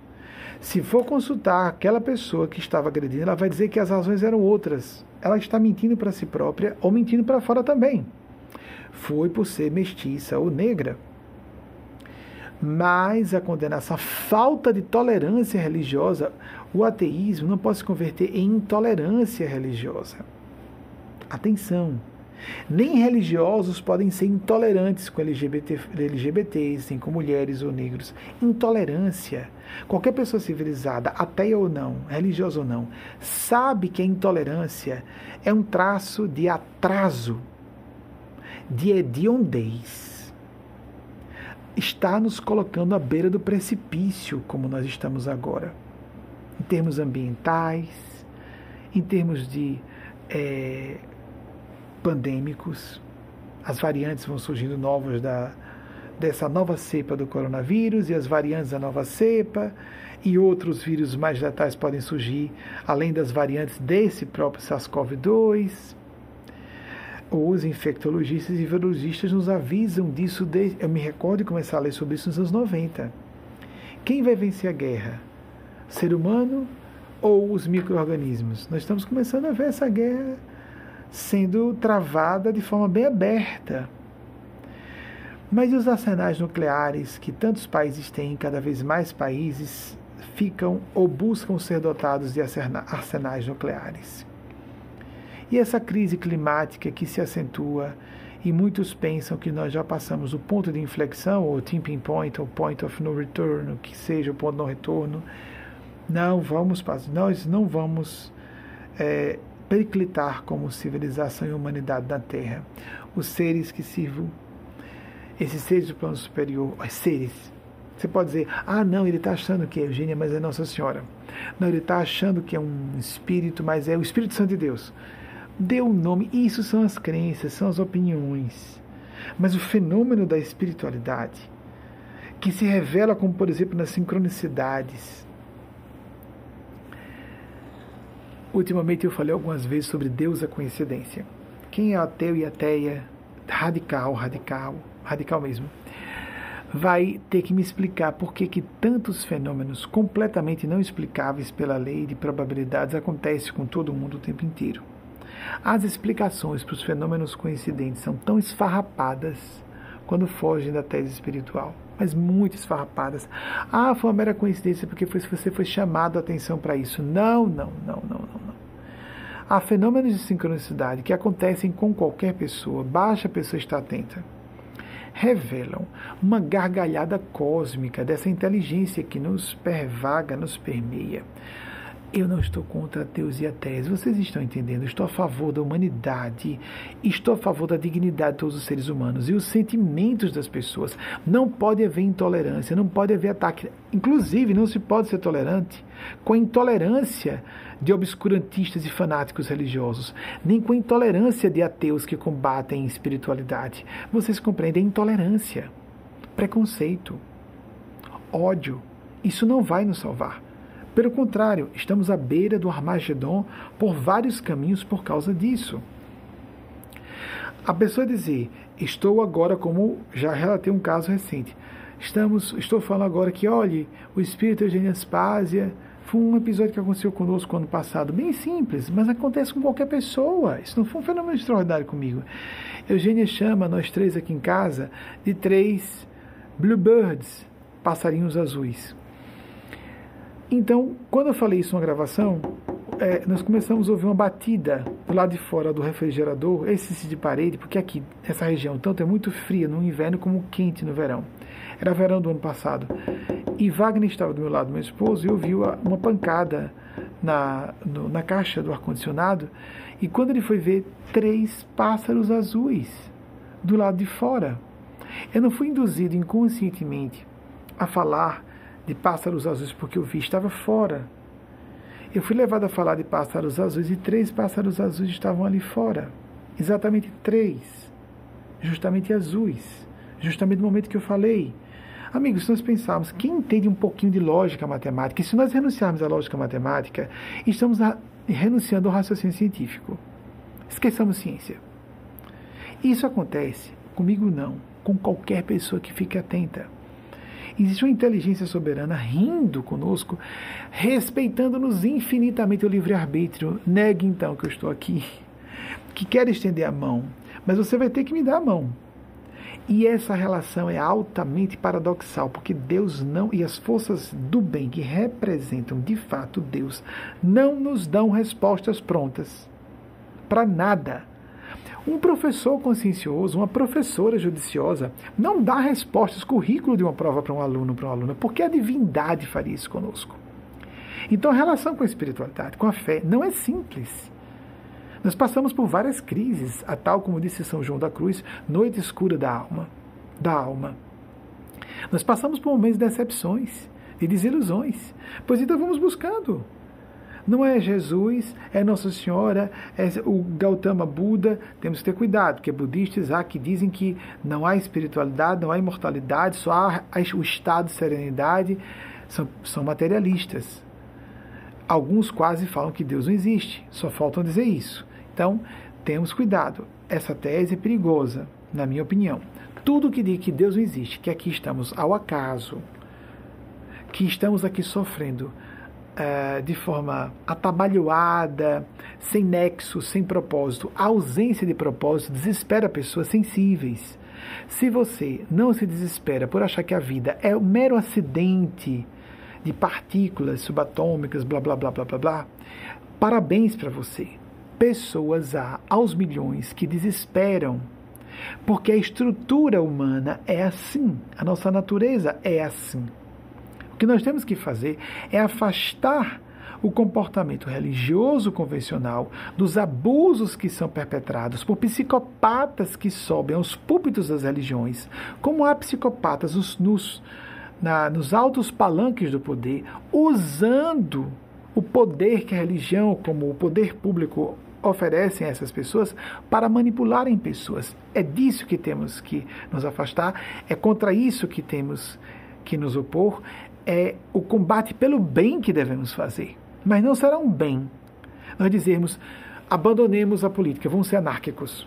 Não vai resolver, nós somos seres humanos, como disse, disse Winston Churchill a democracia é o pior sistema de governo, já citei algumas vezes aqui, excetuando-se todos os anteriores. Nós precisamos de democracia, precisamos de sistemas políticos democráticos, quem sabe a democracia direta. Sim, vamos caminhando devagarzinho para aí. A, a, democracia representa, em vez de uma democracia representativa, uma democracia mais direta. Estamos preparados para isso. Vamos caminhando, mas não podemos renunciar a um sistema de poder de organização sociopolítico-econômica. Nós vamos reformulando. A espiritualidade e as disciplinas e as escolas de pensamento espiritual têm que se reformular, têm que se reeducar, têm que se atualizar, mas não serem abolidas. Eu citei nessa semana passada, como voltei. Se Deus não existisse, teríamos que inventar um. É necessário. Então, eu peço aos, aos, homens e mulheres de bem que nos ouvem, não entremos nessa onda, porque é chique. O que, que você. Não, sou uma pessoa muito informada, inteligente e crítica, logo sou ateia, logo sou ateu. Peraí. Há muita gente que crê em Deus e que também é inteligente, instruída, tem um bom senso crítico. A relação com Deus não é uma relação de conto de carochinha. Vou pedir perdão pelos meus pecados, pago o dízimo aqui, está tudo resolvido. Amigos, amigas Vou repetir. Assim, nós vamos também concluir que temos que abandonar a política, porque, e principalmente a política de ateus materialistas, que dizem que nós temos que abolir a religião, porque foi nesses dois regimes, nessas experiências históricas trágicas que surgiu, surgiram Stalin e Mao Tse Tung. Nós temos que estar contra a tirania, contra a opressão. Seja da igreja do passado, não sei o quanto hoje ela está fazendo isso, hoje está fazendo isso. Qualquer tipo de opressão, de castração, de repressão do ser humano. Mas não foi só a religião que fez isso, a política fez pior ainda, em escala maior, em escala industrial. Nós vimos o radicalismo de Adolf Hitler de direita, o radicalismo de esquerda de Mao Tse Tung e de Stalin portanto, não tem nada a ver com viés político, tem a ver com a opressão, a tirania, o comportamento opressivo. Mas o ateísmo foi altamente lesivo quando estabelecido como norma de uma civilização. Nós vemos o que aconteceu com a Rússia e a China e como elas duas hoje são assustadoras. Então digo a vocês, tenham cuidado, mantenham suas opiniões, nós temos que ser tolerantes com ateus e ateias, mas ateus e ateias têm que ser tolerantes conosco. E tenham cuidado, porque as falas, muita gente que se acha ateia, que está completamente convencida de ser ateia, não está seduzido por uma ideia de que já que eu sou muito inteligente eu não creio em Deus. Não, já que você é muito inteligente e instruído, você não vai acreditar numa imagem primária, numa, numa, vamos dizer, uma deontologia é, supersticiosa, você não vai acreditar, você não vai se permitir se abrir a crendices populares, você não vai aceitar uma, um paradigma antigo de mitologia. Muitas pessoas são anticlericais, antirreligiosismo convencional, antidoutrinas, e por isso se julgam ateias a espiritualidade muito fora desses esquemas fechados de pensar e sentir. Pesquise. Por favor, não estou contra vocês. Todos temos que estar nessa época. Autores estão em massa dizendo isso. de várias disciplinas do conhecimento. Nós estamos à beira de um Armagedon, em vários sentidos. Vocês viram que nesse mês, o relatório que foi entregue à ONU sobre questões climáticas, os cientistas estão sendo suaves para não gerar pânico. As evidências racionais que estamos à beira de destruir os ecossistemas na parte que nos inclui, porque a biosfera vai existir, vai sobreviver. Somos nós, como civilização humana, que vamos deixar de existir se isso não for revertido às pressas, com urgência, e uma parte da biosfera, que é mais ligada na interdependência à nossa parte de existência, nós seres humanos. Temos que nos unir só a uma causa, a humanidade. Por isso, todas as minorias têm que ser defendidas, todas as nacionalidades, todas as etnias, todas as orientações sexuais, identidades de gênero, gêneros, tudo ao mesmo tempo. Mas também religiosismo convencional é ruim. Tem o cientificismo radical, que leva a um ateísmo que diz você não tem alternativa, se você se informar tem que ficar ateu. Isso é cientificismo. Religiosismo convencional fanático, ou você segue a minha religião, você está perdido, são, são opostos, são extremos opostos de um mesmo espectro. Tenha sua opinião religiosa convencional ou ateia convencional, não tem importância, mas tenhamos cuidado. É época de defendermos todas as causas e não ser atacando um dos sentimentos mais nobres do ser humano, os sentimentos devocionais, espirituais, religiosos, com tantas evidências em tantas áreas científicas sérias. Há estudiosos de parapsicologia, de fenômenos de regressão de memória, de evidência de vidas passadas, teóricos da física quântica, aos montes, grandes autores, muito sensatos, muito sérios, decentes. A gente se impressiona. Ah, agora vi. Vê um escândalo com um religioso, todo mundo está vendo? Deus não existe. Ninguém diz isso quando um médico recentemente foi descoberto torturando uma criança. Ninguém diz, está vendo? Nunca mais vou ao médico. É bizarro, é emocional, é irracional isso aí. Que há religiosos desonestos, como profissionais de qualquer área desonestos, há em todo lugar. Há pessoas que estão usando para se beneficiarem e não, não têm um espírito de serviço no seu trabalho em todo lugar. Qual a novidade nisso? E que conclusão irracional, tendenciosa e suspeita é essa? Vocês compreendem o que eu quero dizer? E você pode, por exemplo, meu avô materno, era ateu. E eu só percebi em retrospectiva, pelas minhas conversas íntimas com ele, porque ele desencarnou ou veio a óbito quando eu tinha nove anos, pouco depois de fazer nove anos de idade nessa encarnação. Ele nunca tocou no assunto do ateísmo, porque ele sabia que a religião me fazia bem, porque ele sabia que eu precisava de uma fé. Ele teve esse cuidado. Ele não me doutrinou para me afastar das religiões. É possível ser ateu e ateia, respeitando os sentimentos e pessoas que têm a religiosidade e a espiritualidade como basilares para si? E vamos distinguir opinião. Ah, está errado porque não está dizendo que é nosso Senhor Jesus, está falando de Maria. Por que está falando de Maria? Mude, diga que é Jesus. Não, mas não para mim não é, tem que ser Yahvé ou então tem que ser Alá. Peraí, gente, não, a realidade Buda. Peraí, gente, peraí, peraí. Temos que viver numa sociedade plural. E, entretanto, é importante dizer, assim como a LGBTfobia mata, misoginia e racismo matam, ateísmo militante mata. Dizer a um adolescente que já está numa situação difícil que ele está sofrendo aquilo por mera injustiça da vida, azar seu, problema seu, Ninguém vai dar contas disso. E você está lascado? Isso então deixa eu terminar de. Deixa eu acabar com a minha vida logo. Isso não é um fator simples, não. Isso é preponderante. Eu vi relatos em consultório. Li inúmeros autores falando do efeito destrutivo, altamente, potencialmente promotor do suicídio, de nós pregarmos o ateísmo às pessoas.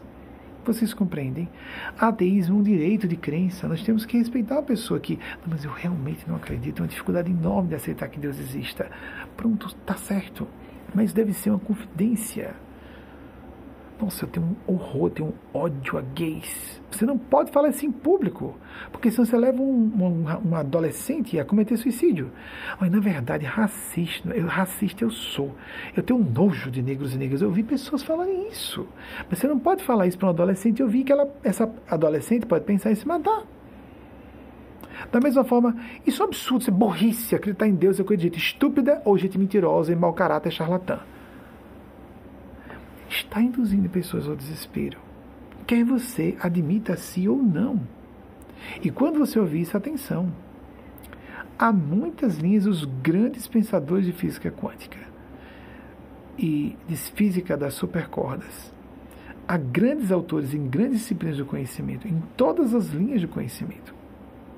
E que têm vergonha de dizer a seus colegas de academia que creem em Deus Quantos que não diziam isso em público e vinham a mim em particular?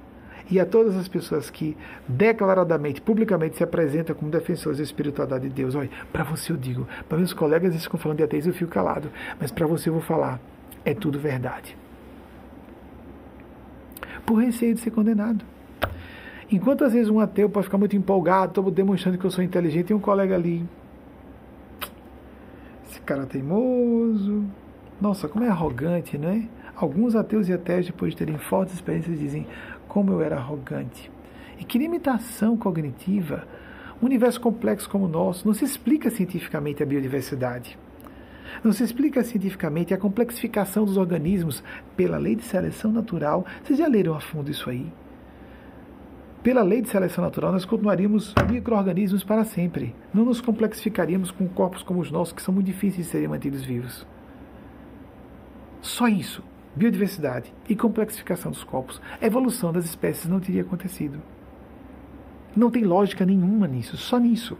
Se uma pessoa for muito honesta enfrentando-se no altar da própria razão, ela vai ver tem alguma coisa por trás. Eu citei biólogos e entomologistas da Universidade de Harvard, uma tendência imanente à transcendência, mistério. Não é para a gente entender. Não é porque seja mistério, ter que reverenciar, ó, oh, você agora controlado por uma autoridade religiosa que vai determinar coisas para mim. Não, não corra para essa conclusão. É como Einstein disse, o grande mistério que nunca será devassado. Faça esse esforço. Coloque-se a serviço de Deus. No seu coração, na sua consciência, com seus ideais, não importa qual seja a sua religião ou a ausência de religião, como nós. Eu vou fazer esse breve intervalo. Volto já já para falar com vocês, para responder uma só pergunta, porque está bem tarde, ficamos longamente nesse assunto. Esse assunto é essencial. É salvador. Nós temos que parar de nos colocar como inimigos e inimigas uns dos outros, umas das outras. Isso é visceralmente, estrategicamente importante. Vamos limpar. Daqui a pouco, por exemplo, não vai se poder dizer do púlpito, eu vi um um, um, um, religioso que se lançou na vida pública, eu acho estranho isso. Dizer num programa de entrevista, espera aí, daqui a pouco eu não vou poder dizer que a homossexualidade é errada, você preso, vai, vai, vai. Você já não pode dizer em público que ser negro é inferior. Graças a Deus, ser negra. Nem vai poder dizer que mulher é inferior, nem que LGBT é uma pessoa inferior, nem que ateu é uma pessoa inferior também. Vocês compreendem? Mas o ateu tem que ter cuidado para não dizer que pessoas que creem em Deus são inferiores. E que isso é uma ilusão. Ou que isso é um engodo. Ou que isso é charlatanismo. Cuidado, você está sendo bastante calunioso, caluniosa, injusto, injusta. E, me permita dizer, em muitos aspectos, bisonho. Bisonha. Porque há pessoas muito instruídas, muito capazes, e que inclusive têm a esperteza de não dizerem a você que você pode conviver e que sabem que você está errado. Errada. Tá, tá chique, tá elegante, tá bonitinho as pessoas se dizerem ateias e isso é tóxico. Muita gente bem, conheço vários, é visivelmente uma pessoa de bem, mas nem a pessoa se dá conta que é uma vaidadezinha ou é uma forma dela reagir ao obscurantismo religioso. Mas como é que essas pessoas reagem ao obscurantismo político, ao obscurantismo na ciência, sem desistir da ciência porque não há cientistas que dizem, não há pessoas formadas em academias científicas que dizem absurdos até contra a vacina. até a vacinação no meio de uma pandemia? Ah, então vamos abandonar? Já que existe um médico ou uma médica irresponsável, então vamos abandonar a medicina. Qual a lógica disso? Vamos ler mais a fundo. As academias estão pejadas dessa hipnose de que pessoas realmente cultas devem, isso é a parte superficial do discurso. Na intimidade, muitas pessoas têm uma opinião bem diferente. Tenha cuidado, reflita. Eu vejo muita gente decente, muita gente bem, que está enganada. Mas, tudo bem, você está enganado, enganado é uma coisa. Mas você pregar agressivamente, zombando dos sentimentos sagrados das pessoas, enlouquecendo-as ou favorecendo os distúrbios mentais e levando pessoas a suicídio. Se você tem consciência, você não é psicopata, você compreende isso como sério. E não há contra-argumentos para o que eu estou dizendo, amigos amigas, porque eu tenho experiência, eu conheço o assunto. Dizer a uma pessoa que não há Deus, não há propósito, e você está aqui, ó, para coisa nenhuma, ah, então vamos acabar logo com tudo isso. É muito fácil, há muitas pessoas que concluem assim. E induzir pessoas a suicídio é crime. Combinado em lei. Para muitas pessoas dizer Deus não existe, nada existe, é quase dizer se mate. Uma médica veio em pânico falar comigo no final da primeira metade dos anos 2000. Médica. Uma médica que atuou em medicina aqui nos Estados Unidos. Benjamin em estado de pânico. Mas ela teve a franqueza de abrir-se comigo assim. Me dê uma resposta a isso, porque se você não me der uma resposta agora, eu daqui saio para cometer suicídio. O marido trouxe quase a força para falar comigo. Eu saio daqui para cometer suicídio. Uma palavra ou outra eu posso estar trocando, que aconteceu em 2004 ou início de 2005.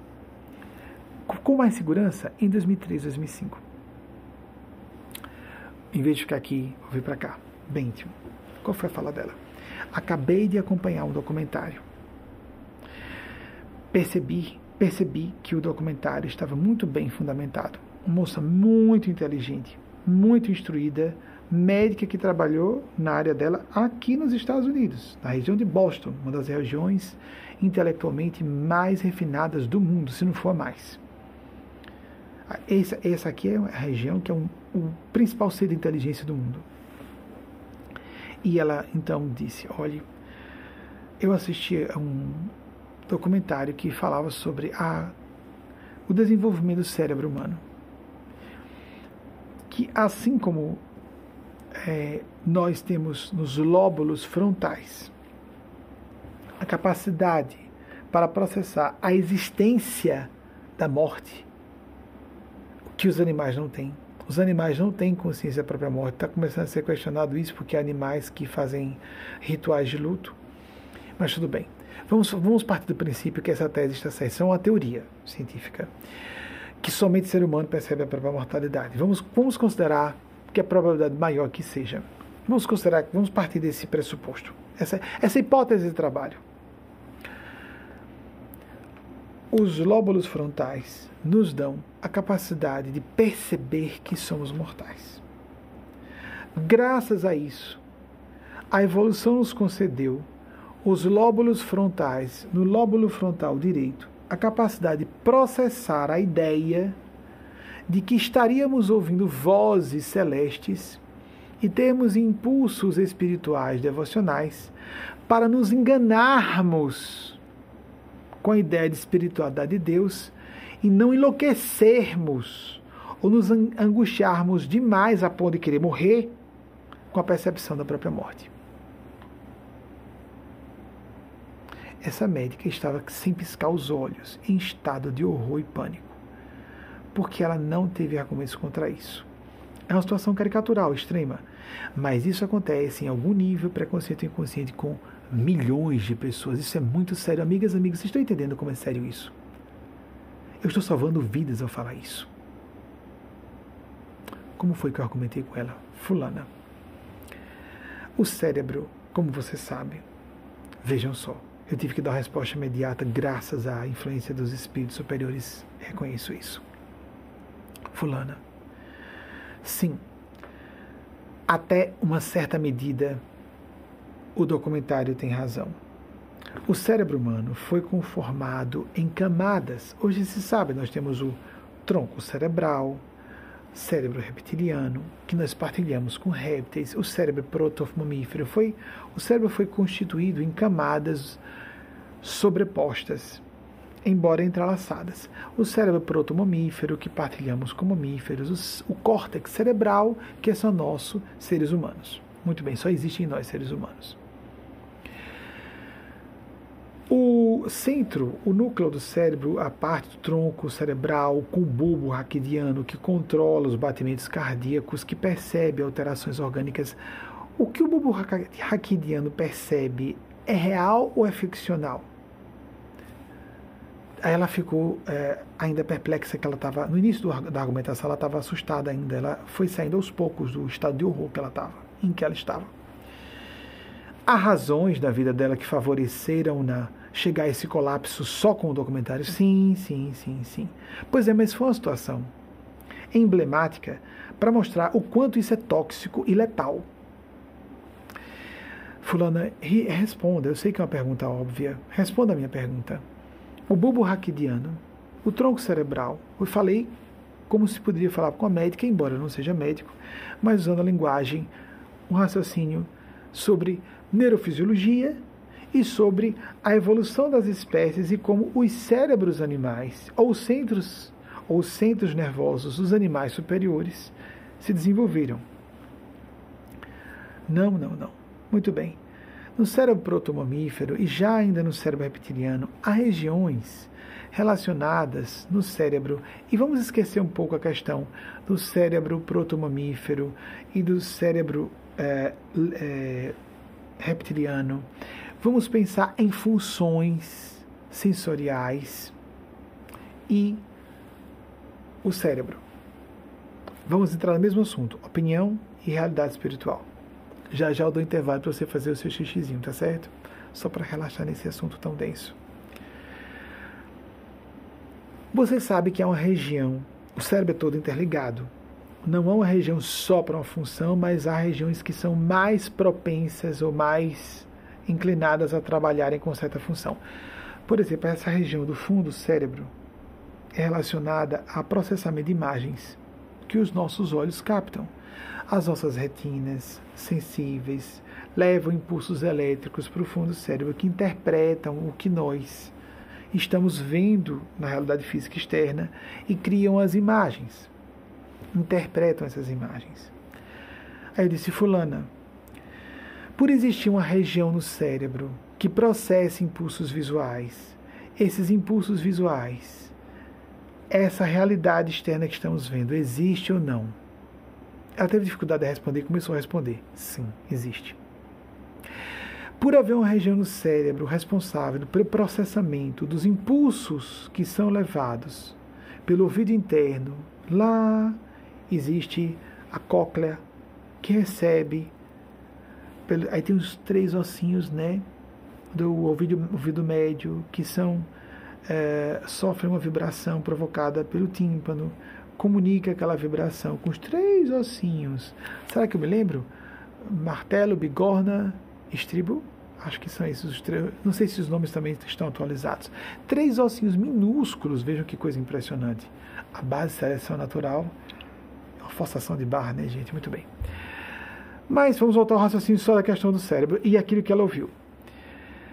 Pelo fato de haver essa vibração que é levada pelo nervo auditivo para a região do cérebro que processa esses, essas ondas sonoras captadas pelo tímpano. Essas ondas sonoras externamente existem ou não? Existem. Aí falei sobre a percepção táctil, a olfativa, porque pequenos detritos, pequenas uh, substâncias aferem a sensibilidade dos nossos, nervos olfativos, que mandam impulsos elétricos, por sua vez, para uma região do cérebro própria para o olfato, para o paladar, para o tato. Por existirem essas regiões do cérebro, o aroma de uma flor não existe, é criado no cérebro. Por você colocar alguma coisa na boca, sentir o sabor doce, amargo, ácido ou azedo, amargo, só isso a gente sente na boca. O resto é o olfato que distingue. Deixa de existir o café amargo que você tomou ou uma criação do seu cérebro, café amargo. Você me vendo aqui na sua frente. Eu deixo de existir porque tem uma região do seu cérebro que constrói a imagem, a minha imagem. Eu deixo de existir ou é uma criação do seu cérebro? O último raciocínio. Pelo fato de o córtex cerebral frontal, a parte frontal do córtex, perceber a morte. O córtex está criando a morte? É uma fantasia criada pelo cérebro? Ou a percepção de uma realidade externa? A morte existe ou não? Porque existe uma região no cérebro para captar a existência da morte. Existe. E agora esses estudiosos dizem que a região do cérebro para captar vozes e realidades extrafísicas, só essa região está criando, está fantasiando, não é uma realidade. Qual é a lógica racional? Qual é a coerência racional? Qual é a abordagem realmente científica que há nisso? Até então era tudo real. Mas na hora de chegarmos ao lóbulo, ao lóbulo temporal direito, não. Aí é fantasia, é ficção. Por quê? Porque eu quero que seja. Não pode existir Deus, não pode existir espiritualidade, porque eu sou um homem muito inteligente, eu sou uma mulher muito culta e eu não creio nessas tolices de pessoas eh, supersticiosas de nível tribal de consciência. Para esse falatório. Raciocine friamente. Vamos agora retrogradar o raciocínio, fulana. Vamos para cá para descansar vocês. O que nós estamos vendo, onde o documentário tem razão, o que nós estamos vendo não é exatamente como estamos vendo. Não significa que, por exemplo, vocês estão com um, um, monitor, um dispositivo celular, um iPad ou espelhando no seu televisor essa palestra. O que vocês estão vendo existe na realidade externa, mas não é exatamente como você está vendo. Seu cérebro está interpretando. Interpretação. O que eu falei? Opinião, subjetividade. Mas a realidade existe. O que você ouve é uma interpretação do seu cérebro do que existe, é real. Mas como nós interpretamos essa região do cérebro, não é exatamente a mesma coisa. Então eu comecei a dizer a ela que a ilusão existia um pouco em todas essas regiões do cérebro. Nós percebemos com muita objetividade, isso é vermelho. Olha, ele, Benjamin está ali com um relógio circular, meio douradinho. É vagabundinho, não é caro não. Ah, então, parece caro, mas não é.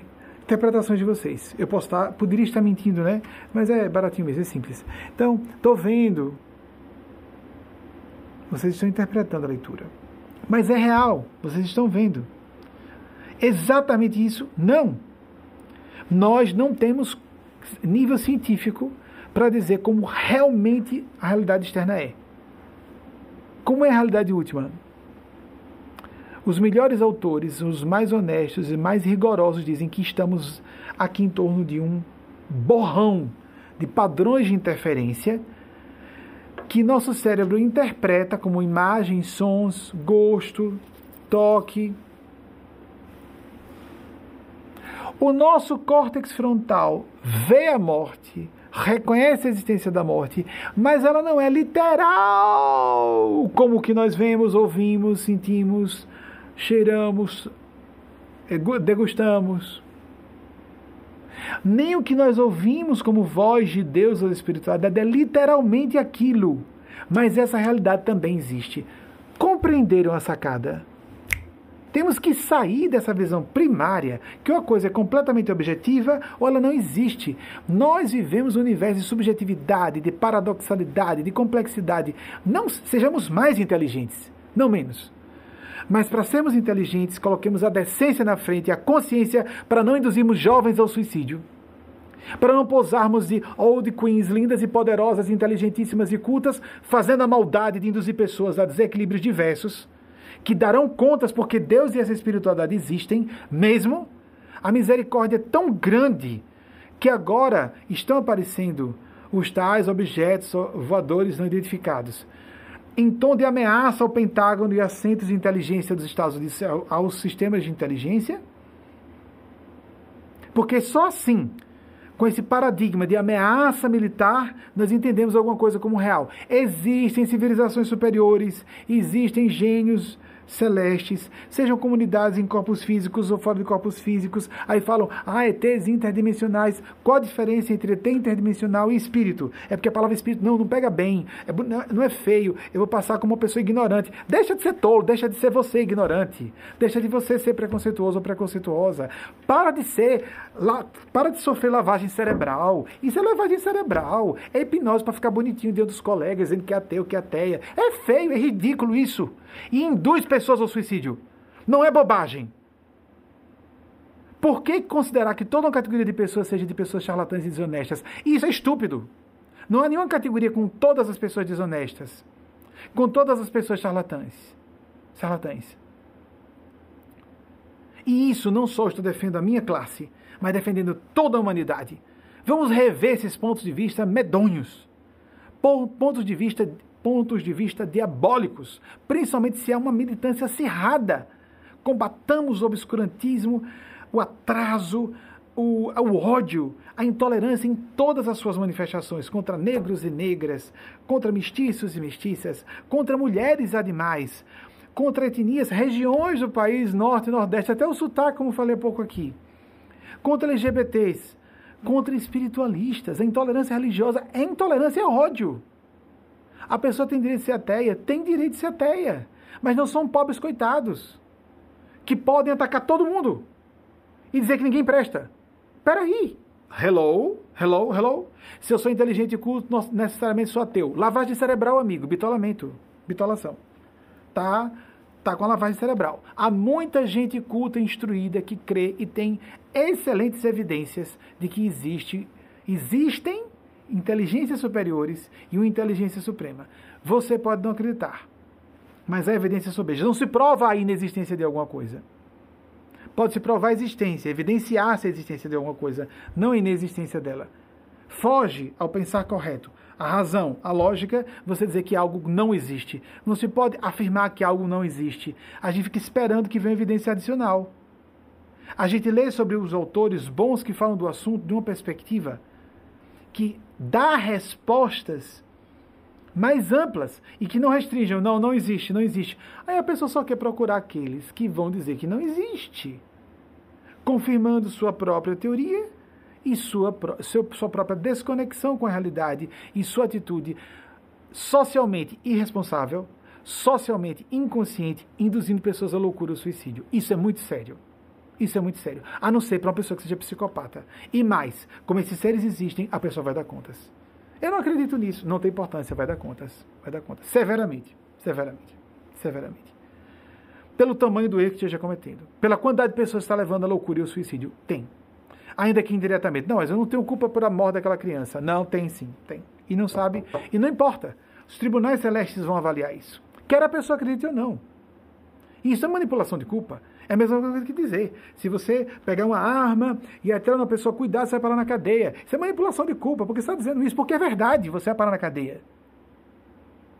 Se você não usa vacina, você vai infectar pessoas, se infectar, pode morrer, matar pessoas. Peraí, você está me oprimindo. Eu tenho direito, tenho liberdade de não usar vacina. Eu tenho direito de dizer que o ateísmo é a verdade e que as pessoas que são religiosas estão enganadas, são incultas e ignorantes. Você está induzindo pessoas ao suicídio, suicídio, vai pagar por isso. Isso é manipulação de culpa, é um fato.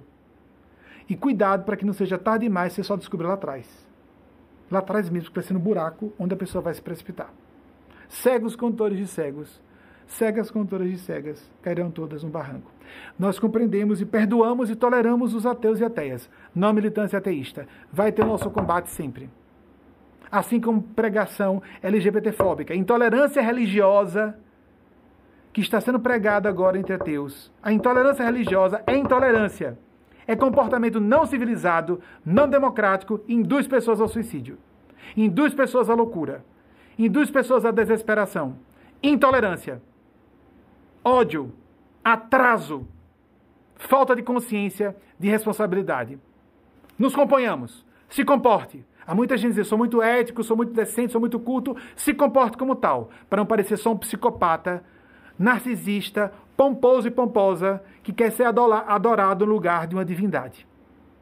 Enquanto isso, fazendo mal a pessoas. Sobre a maneira pessoas frágeis, sobre a maneira pessoas que precisam de socorro.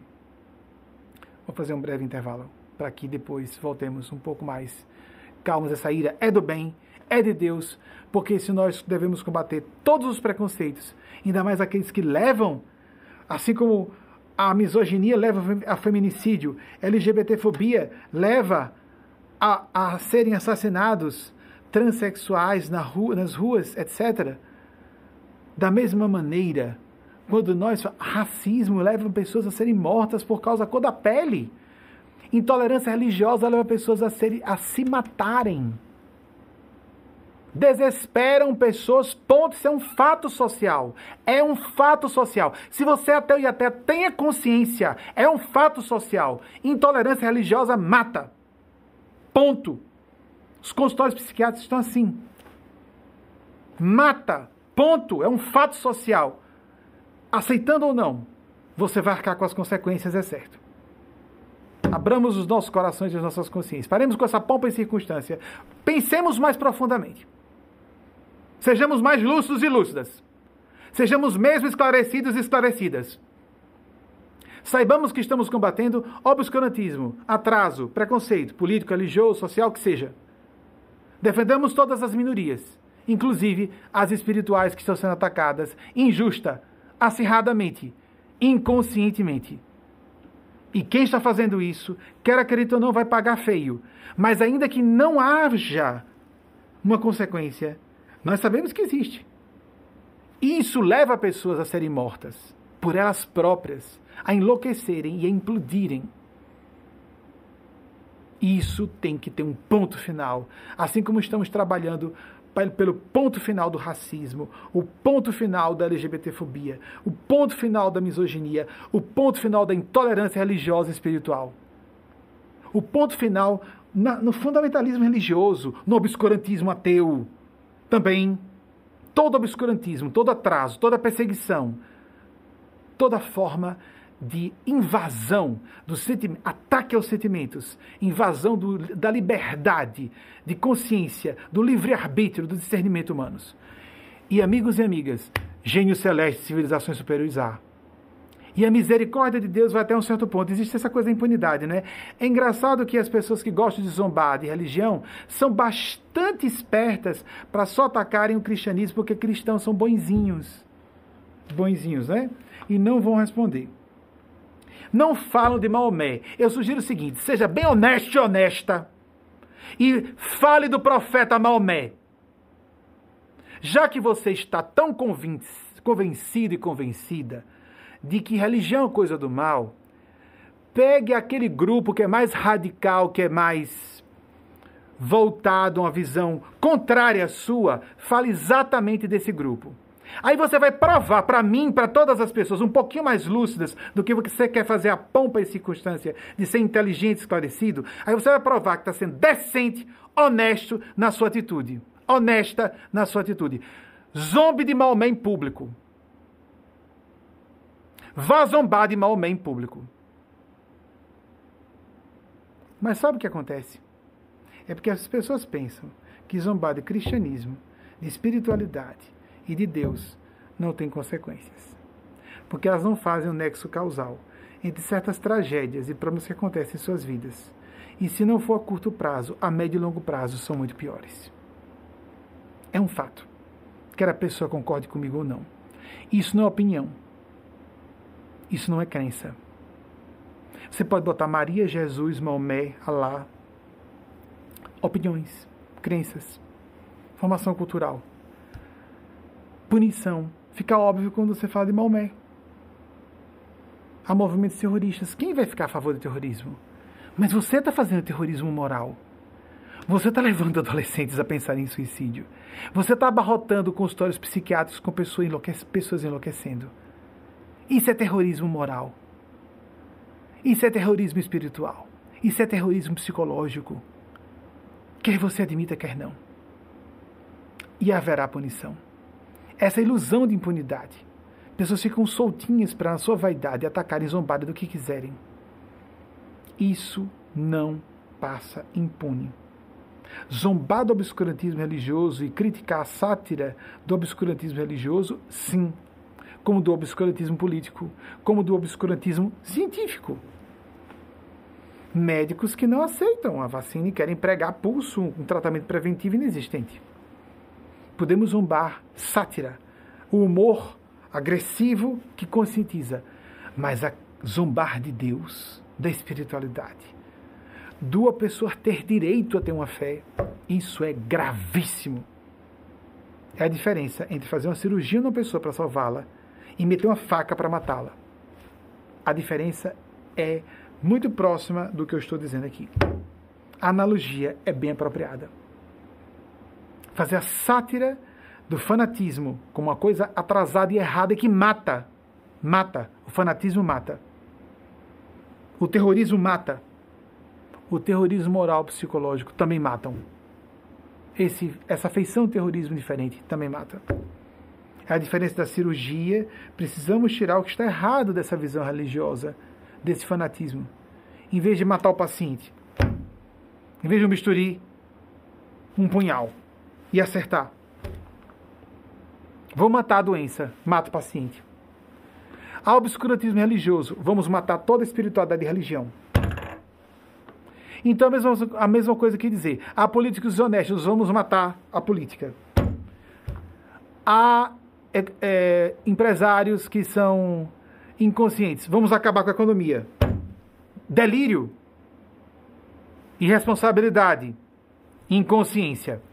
Ponto. E mais, quer acreditar ou não, há consequências. Nós estamos sendo observados. A ponto de, nessa época de tanta negação, o negacionismo científico é óbvio, apesar da ciência se negar a cada geração. Poder se refutar a cada geração. Mas o negacionismo da transcendentalidade, que é intemporal, é óbvio, é assassino, é genocida. A ponto de começarem a aparecerem civilizações que ainda usam tecnologia para nos fazerem nos sentir ameaçados em termos militares para que ver se baixamos a bola da nossa arrogância e enxergamos um palmo à frente do nariz, apesar de nos julgarmos tão inteligentes, tão instruídos, mas faltando o que mais nos distingue de animais e de inteligências artificiais: consciência. Está nos faltando consciência. Está nos faltando, vou repetir, consciência. E para quem age sem consciência, sempre haverá consequências. A pedido da espiritualidade amiga, não vou abrir perguntas mais e vou encerrar a nossa preleção por aqui hoje. Até o próximo domingo, se a Divina Providência autorizar.